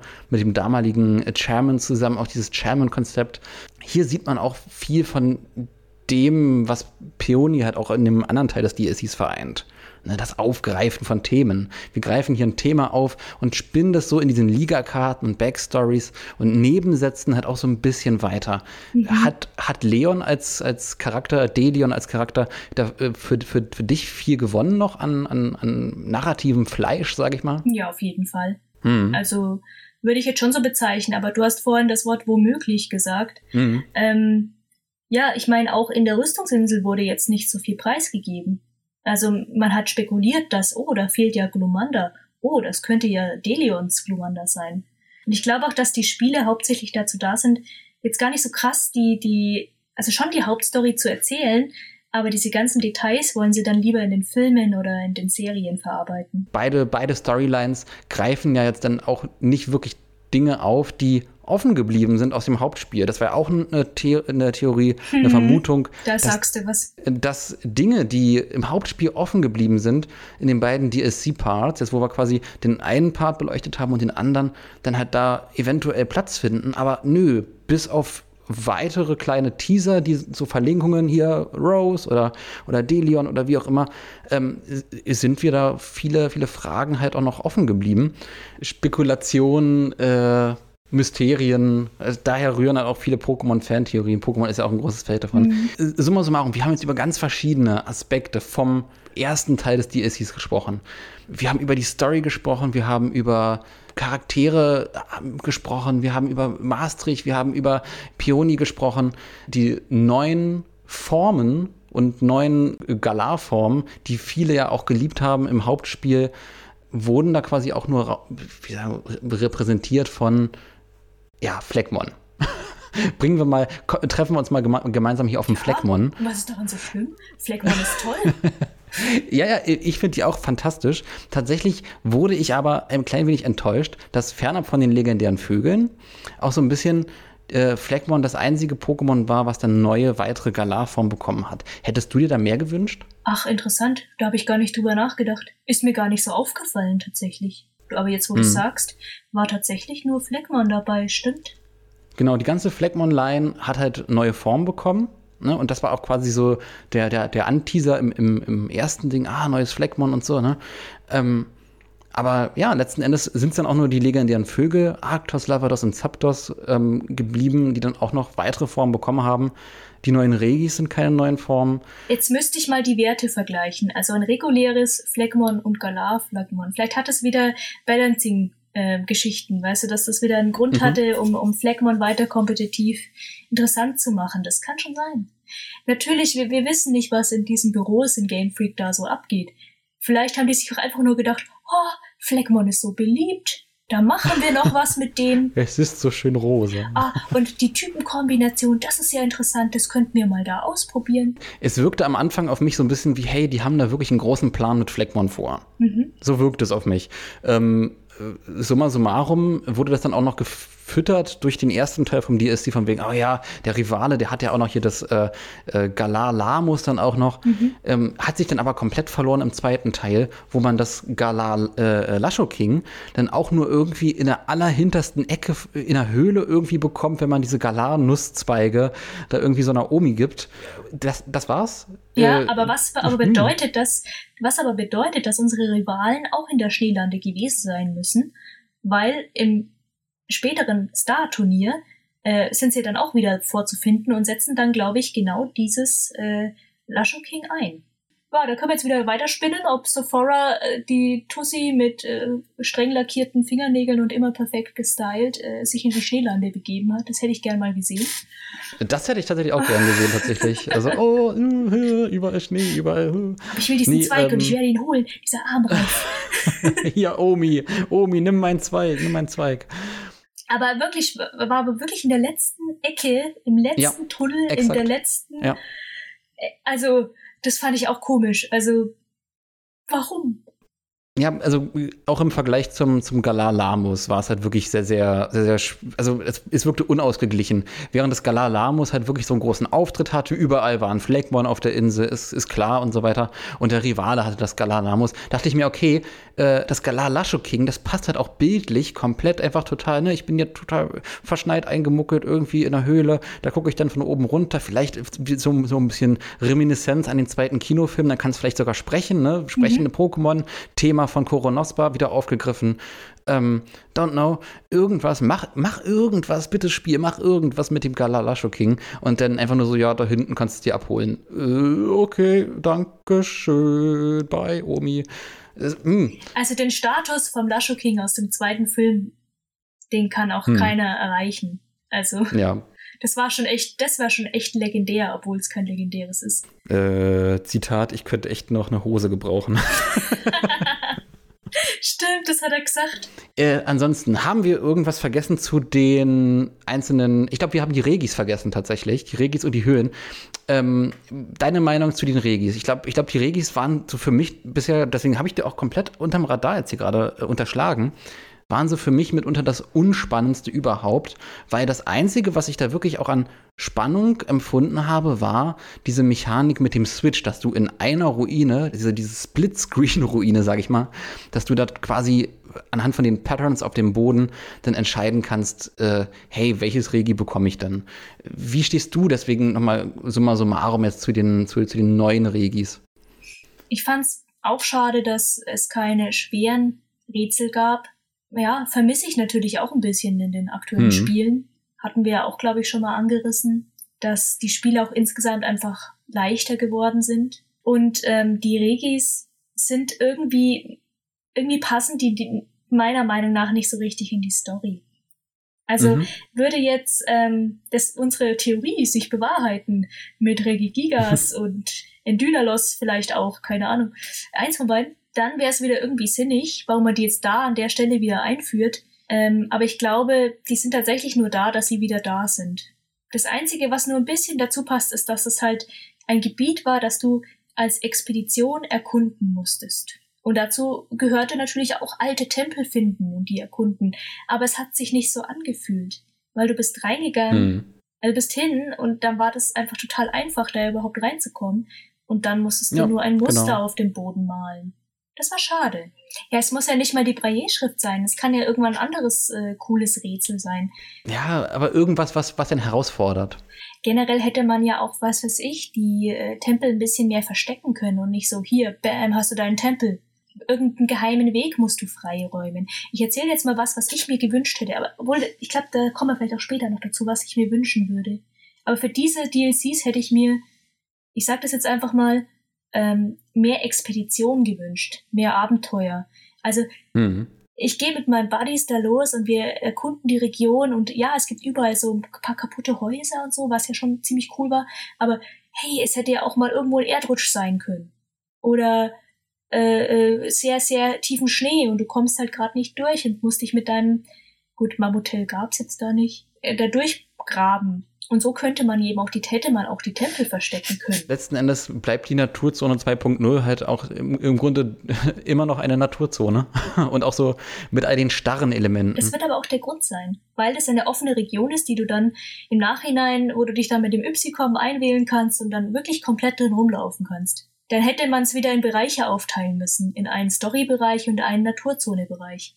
Und das wollten sie nicht nehme ich stark an. Ja, oder man hätte es, man, man hätte es machen können, wie viele MMOs das machen, tatsächlich mit, mit so Phasing tatsächlich, dass man sagt, okay, es gibt zu einem Bereich verschiedene Phasen, je nachdem, in welchem Story-Bereich du denn bist, mhm. ähm, dass du sagst, okay, äh, bei Spieler XY ist dann schon der Wall da hinten durchbrochen und bei anderen Spielern noch nicht. Ah, das wäre cool, ja. Wenn das geht. Bei MMOs geht das. Ich glaube tatsächlich, dass Game Freak da eventuell auch an so einer Hürde gescheitert ist und gesagt hat, nee, das, das bekommen wir zeitlich nicht hin. Ähm, das vergisst man halt auch sehr schnell, dass Pokémon halt auch unter diesem ganzen großen ähm, und ja, so einem, einem Druck steht, ne? Mhm. Das äh, ständig abzuliefern. Äh, man plant schon quasi Spiele voraus, Spiele im Voraus. Mhm. Von daher ähm, so abschließend jetzt zu diesem, zu dieser Bestandsaufnahme. Das hier war jetzt quasi die große Bestandsaufnahme, DLC, beide Parts, was haben wir, was haben wir für Elemente. Würde ich das mal dann auch direkt als Anlass nehmen, um zu sagen, hey, äh, zum einen okay, was, was für einen Schluss ziehen wir jetzt daraus? Was für eine Schlussfolgerung ergibt sich daraus? Wie zufrieden sind wir mit diesem aktuellen Stand an DSC? Gibt es irgendwas, was mir wirklich fernab von den Dingen, die wir schon genannt haben, schmerzlich verm vermissen? Wirklich bitterbös vermissen, wo wir sagen, ach, come on, Game Freak, das kannst du auch mit uns jetzt nicht machen. Oder beziehungsweise halt dann sagen, hey, äh, gern, DLC gerne weiter, aber beim nächsten Mal bitte das, das und das. Ich würde sagen, die DLCs können gerne einfach so weiterlaufen wie sie jetzt sind. Mhm. Verbesserungen bin ich immer offen für, ja. Ich bin zum Beispiel jemand, der jetzt nicht äh, viel MMORPGs spielt, weil ich das Konzept generell nicht so toll finde. Mhm. Aber wenn das möglich wäre, dass man in solchen Phasen, wie du sie gerade beschrieben hast, das dann so freischalten könnte, wäre dann ja mein Wunschdenken von äh, Naturkatastrophen, die man erst überwinden muss. ja eigentlich auch ganz cool generell eben fand ich das zweite DLC sehr viel stärker als das erste und das hat vieles bei mir wettgemacht. Also mhm. ähm, mir war die, diese Rüstungsinsel fand ich zwar toll, aber sie war doch ein bisschen flach. Also es war ein bisschen wenig, ein bisschen mhm. weng, mhm. ein bisschen weng, weng, würden wir sagen. Das hat dann aber die Schneelande der Krone so viel wieder gut gemacht, dass ähm, es ist eine rundere Story. Du hast eine viel größere Karte zu erkunden. Es gab auch nach dem Abschluss der Hauptstory noch viele Geheimnisse, die man entdecken konnte. Und das hat uns dann bis zum Schluss noch gefesselt. Und man muss da noch mal bedenken, dieses DLC hat 15 Euro gekostet und wir haben echt viel dafür bekommen. Ja, ich glaube, ich glaube, das, das, das, das, das, das hängt halt auch damit zusammen, wie man dann das DSC spielt. Ich glaube, du hattest da sehr, sehr viel, viel Glück, halt auch mit einer Gruppe da halt auch das DSC zu erforschen mhm. und da halt auch diese Forschungsexpedition halt wirklich auch als solche dann halt auch so zu, zu zelebrieren. Ne? Oh, guck mal, das da hinten. Das hätten die ganz einfach umgehen können, wenn sie Pioni einfach mitlaufen hätten lassen. Oder genau, wie du sagst, genau. dass er halt dann schnell hineilt. Aber da der Typ auf Abenteuer aus war, wäre es für mich sinniger gewesen, dass der einfach mitläuft. Und das kennt man ja auch aus anderen Spielen, dass man die dann zwischendurch ansprechen kann. Gab es ja auch in Pokémon schon. Und dann sagen die halt so zwei, drei Standardsätze. Das wäre für mich völlig in Ordnung gewesen. Hauptsache er ist dabei. Das war echt, das war echt blöd. Aber gut. ähm, das wird ein, irgendein Grund wird's gehabt haben. Ja, wie gesagt, dieses, es ist halt auch ein Gefühl, keine Ahnung, wenn man halt nicht äh, in, einer, in einer Gruppe diese Abenteuer durchstreitet, man fühlt sich halt auch so ein bisschen verloren.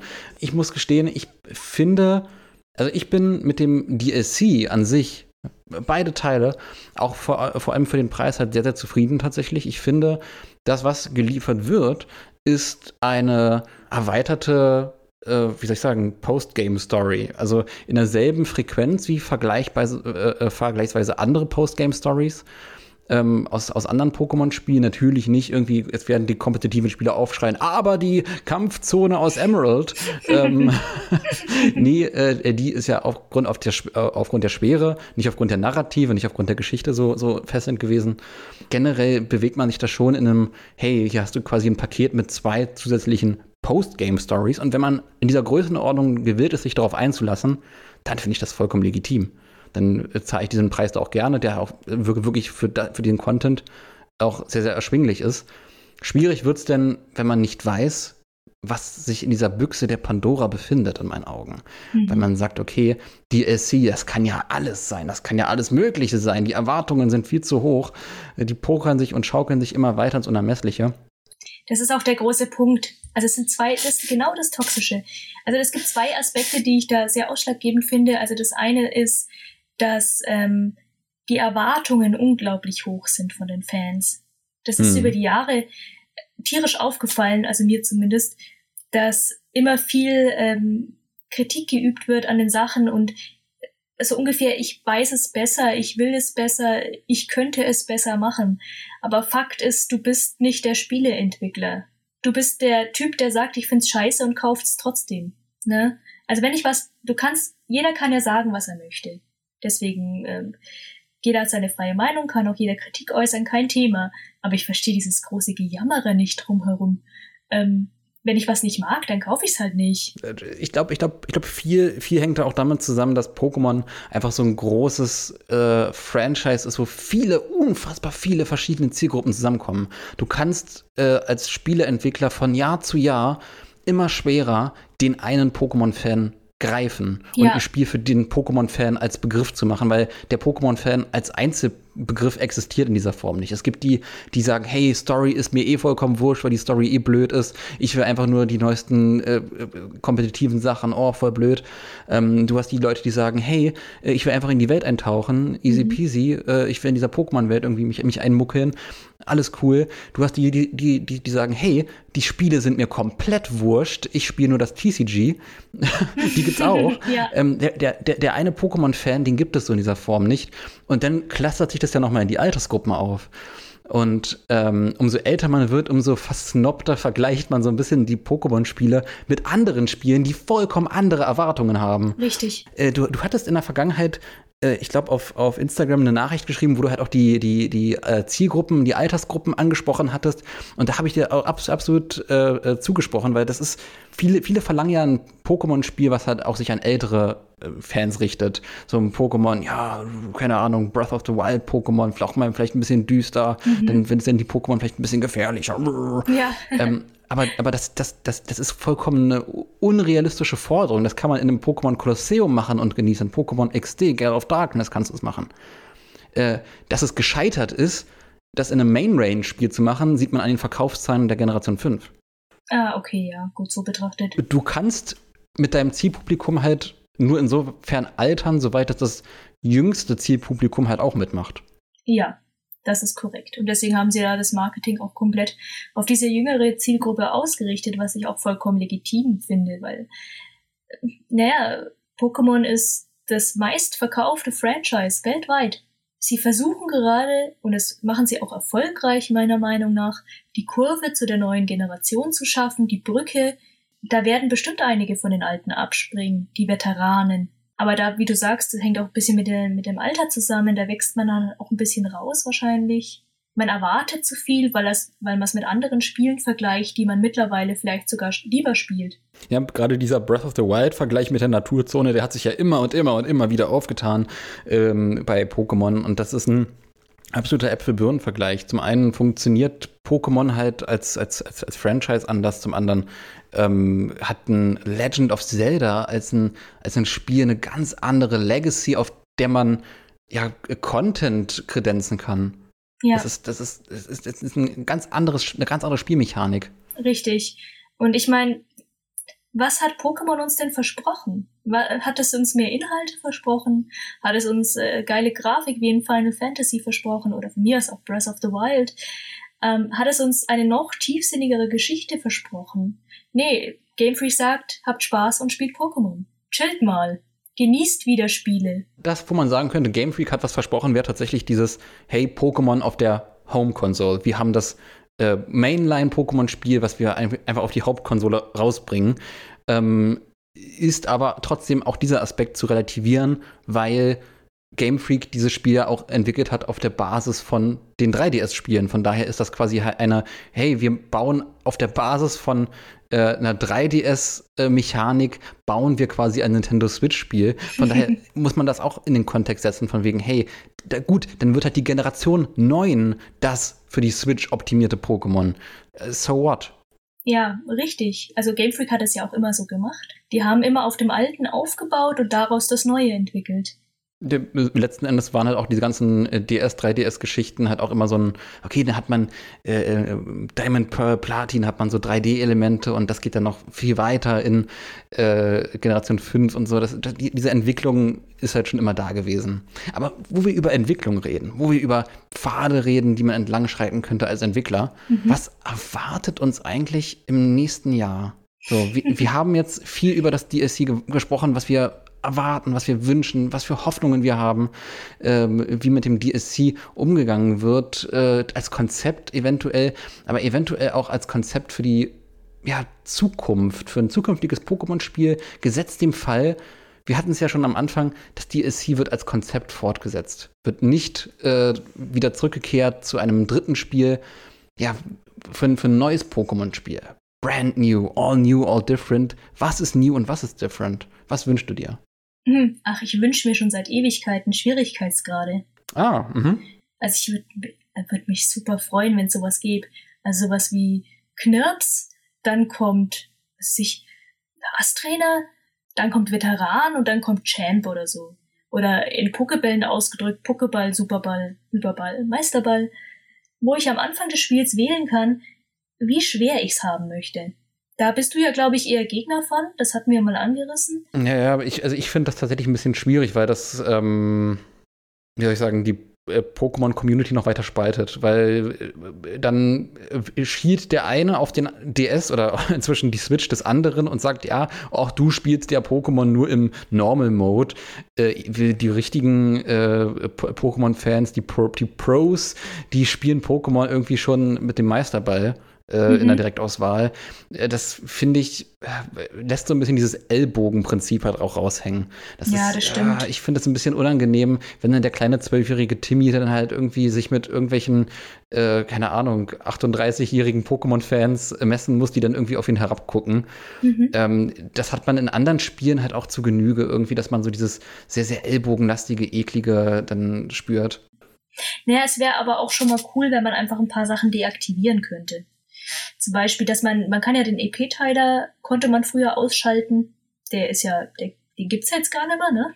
Oder was noch? Ja, das, was ich gut finde, ist, dass man jetzt teilweise ja äh, Erklärungen wegdrücken kann. Das war eine sehr gute Neuerung, da habe ich mich gefreut, weil es war schon bei Ultrasonne, Ultramond so nervig. Da hast du die gleiche Story nochmal gespielt, die wurde wieder alles haargenau an der Pokémon-Schule. Oh, furchtbar.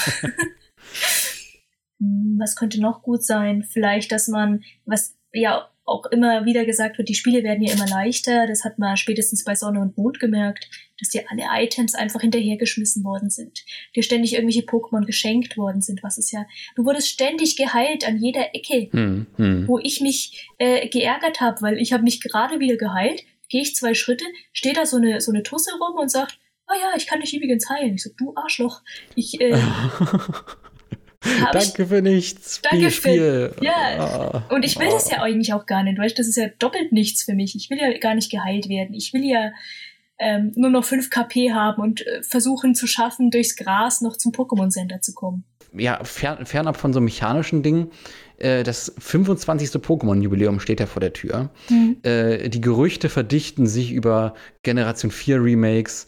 Jetzt mal so, keine Ahnung, allgemein in Pokémon-Dimensionen gesprochen. Mhm. Filme, Film-Remakes, äh, zweiter Pikachu, Detective Pikachu Realfilm. Wenn du dir alles wünschen könntest, inklusive 1000 Pikachu-Plüschis, äh, was man sich als Pokémon-Fan wünschen kann im nächsten äh, Jahr, im großen Pokémon 25. Jubiläum, was würdest du dir wünschen? Den Wunsch haben sie mir quasi schon erfüllt. Pokémon Snap. ah, uh, uh. Ja, ja. Gott, hab ich das ah. gefeiert. Ich war fast heulend vor diesem Teaser gestanden, vor diesem Trailer. Hm. Ähm, ich habe die komplette Box noch hier stehen, also die alte Box mit dem Spiel mhm. drin und dem Spieleberater.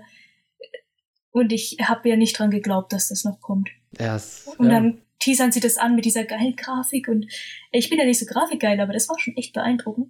Das wünsche ich mir, das wäre schön. Ich bin auch völlig offen für äh, die vierte Generation Remakes, weil mhm. wäre schon mal wieder schön, die wieder zu spielen, gebe ich mhm. ehrlich zu.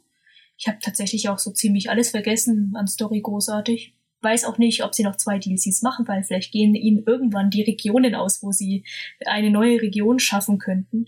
Bei Inseln gehen immer, finde ich ja, Inseln da irgendwie neben der, ähm, also links neben der Galar-Region ist noch Platz. Und es gibt ja auch, äh, ja, eventuell liegt die Galar-Region oberhalb der Sinnoh-Region und da könnte man den Bogen dann schlagen zu Remakes, ah, Zwischengebiet, äh, hm, Teaser, Teaser, man weiß es nicht. Was ich mir auch wirklich noch wünschen würde, wäre, wenn äh, Pikachu eine dritte Entwicklungsform bekäme endlich es wäre zwar voll Mindblow, aber durch diese ganzen äh, Beta-Pokémon, die auch durch äh, ja, Twitter immer gehen, äh, wäre das schon echt, also ich finde das cool. Ja, Gorochu, das große Gorochu Revival. Genau. Ja, die, die, die, diese ganzen, diese ganzen Beta-Pokémon sind auch äh, ja, ein unfassbar spannendes Thema, weil es, ja, wie soll ich sagen, nochmal ein, ein ganz eigener Themenkosmos ist, weil es äh, erlaubt Game Freak auch so ein bisschen über die Schulter zu schauen, welche Pokémon sind die Guten in Game Freaks Augen und welche Pokémon sind eher so B-Ware. Und eine Sache noch, ähm, ganz andere Richtung, aber trotzdem Pokémon. Ich würde mir wünschen, dass wir endlich Sachen aus dem Pokémon Center bestellen können.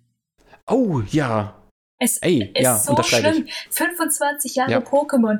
Und ich habe mich gestern geärgert, da gibt's in einem Pokémon-Café tatsächlich äh, Mortipod-Kannen und Fatality-Tassen, wo du dann dort auch kaufen kannst. Und ich war, ich bin so neidisch, das ist so ungerecht.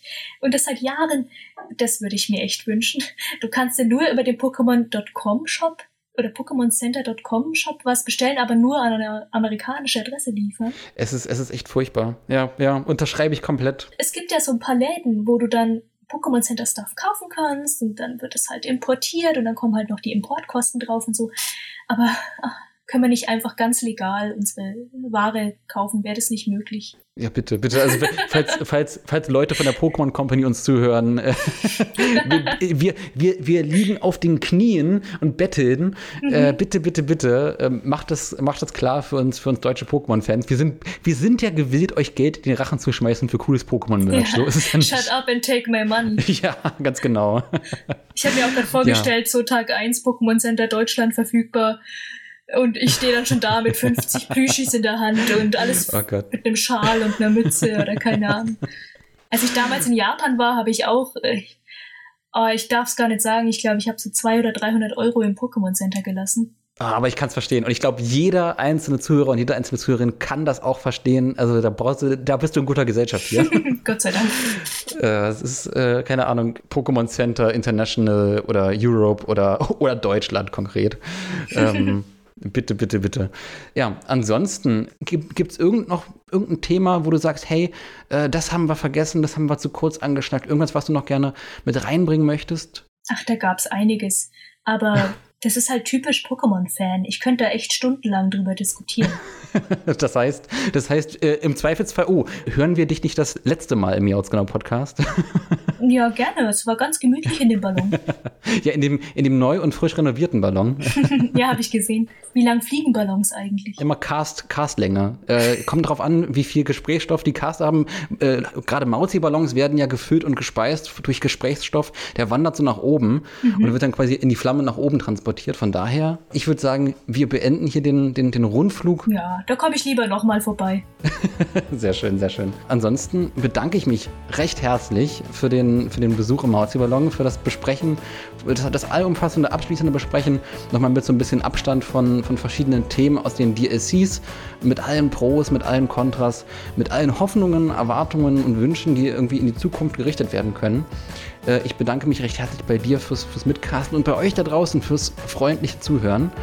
Ja, ich verabschiede mich und die letzten obligatorischen, äh, altbekannten Worte in jeder Folge hat der Co-Host. Und das ist die gute Bianca. Ah, und deswegen würde ich sagen, Bianca, schmeiß die Zuhörerinnen und Zuhörer einfach mal raus. also, um es mit den Worten von unserem Professor Kastan aus der Google-Region zu sagen, habt Spaß und spielt weiter Pokémon.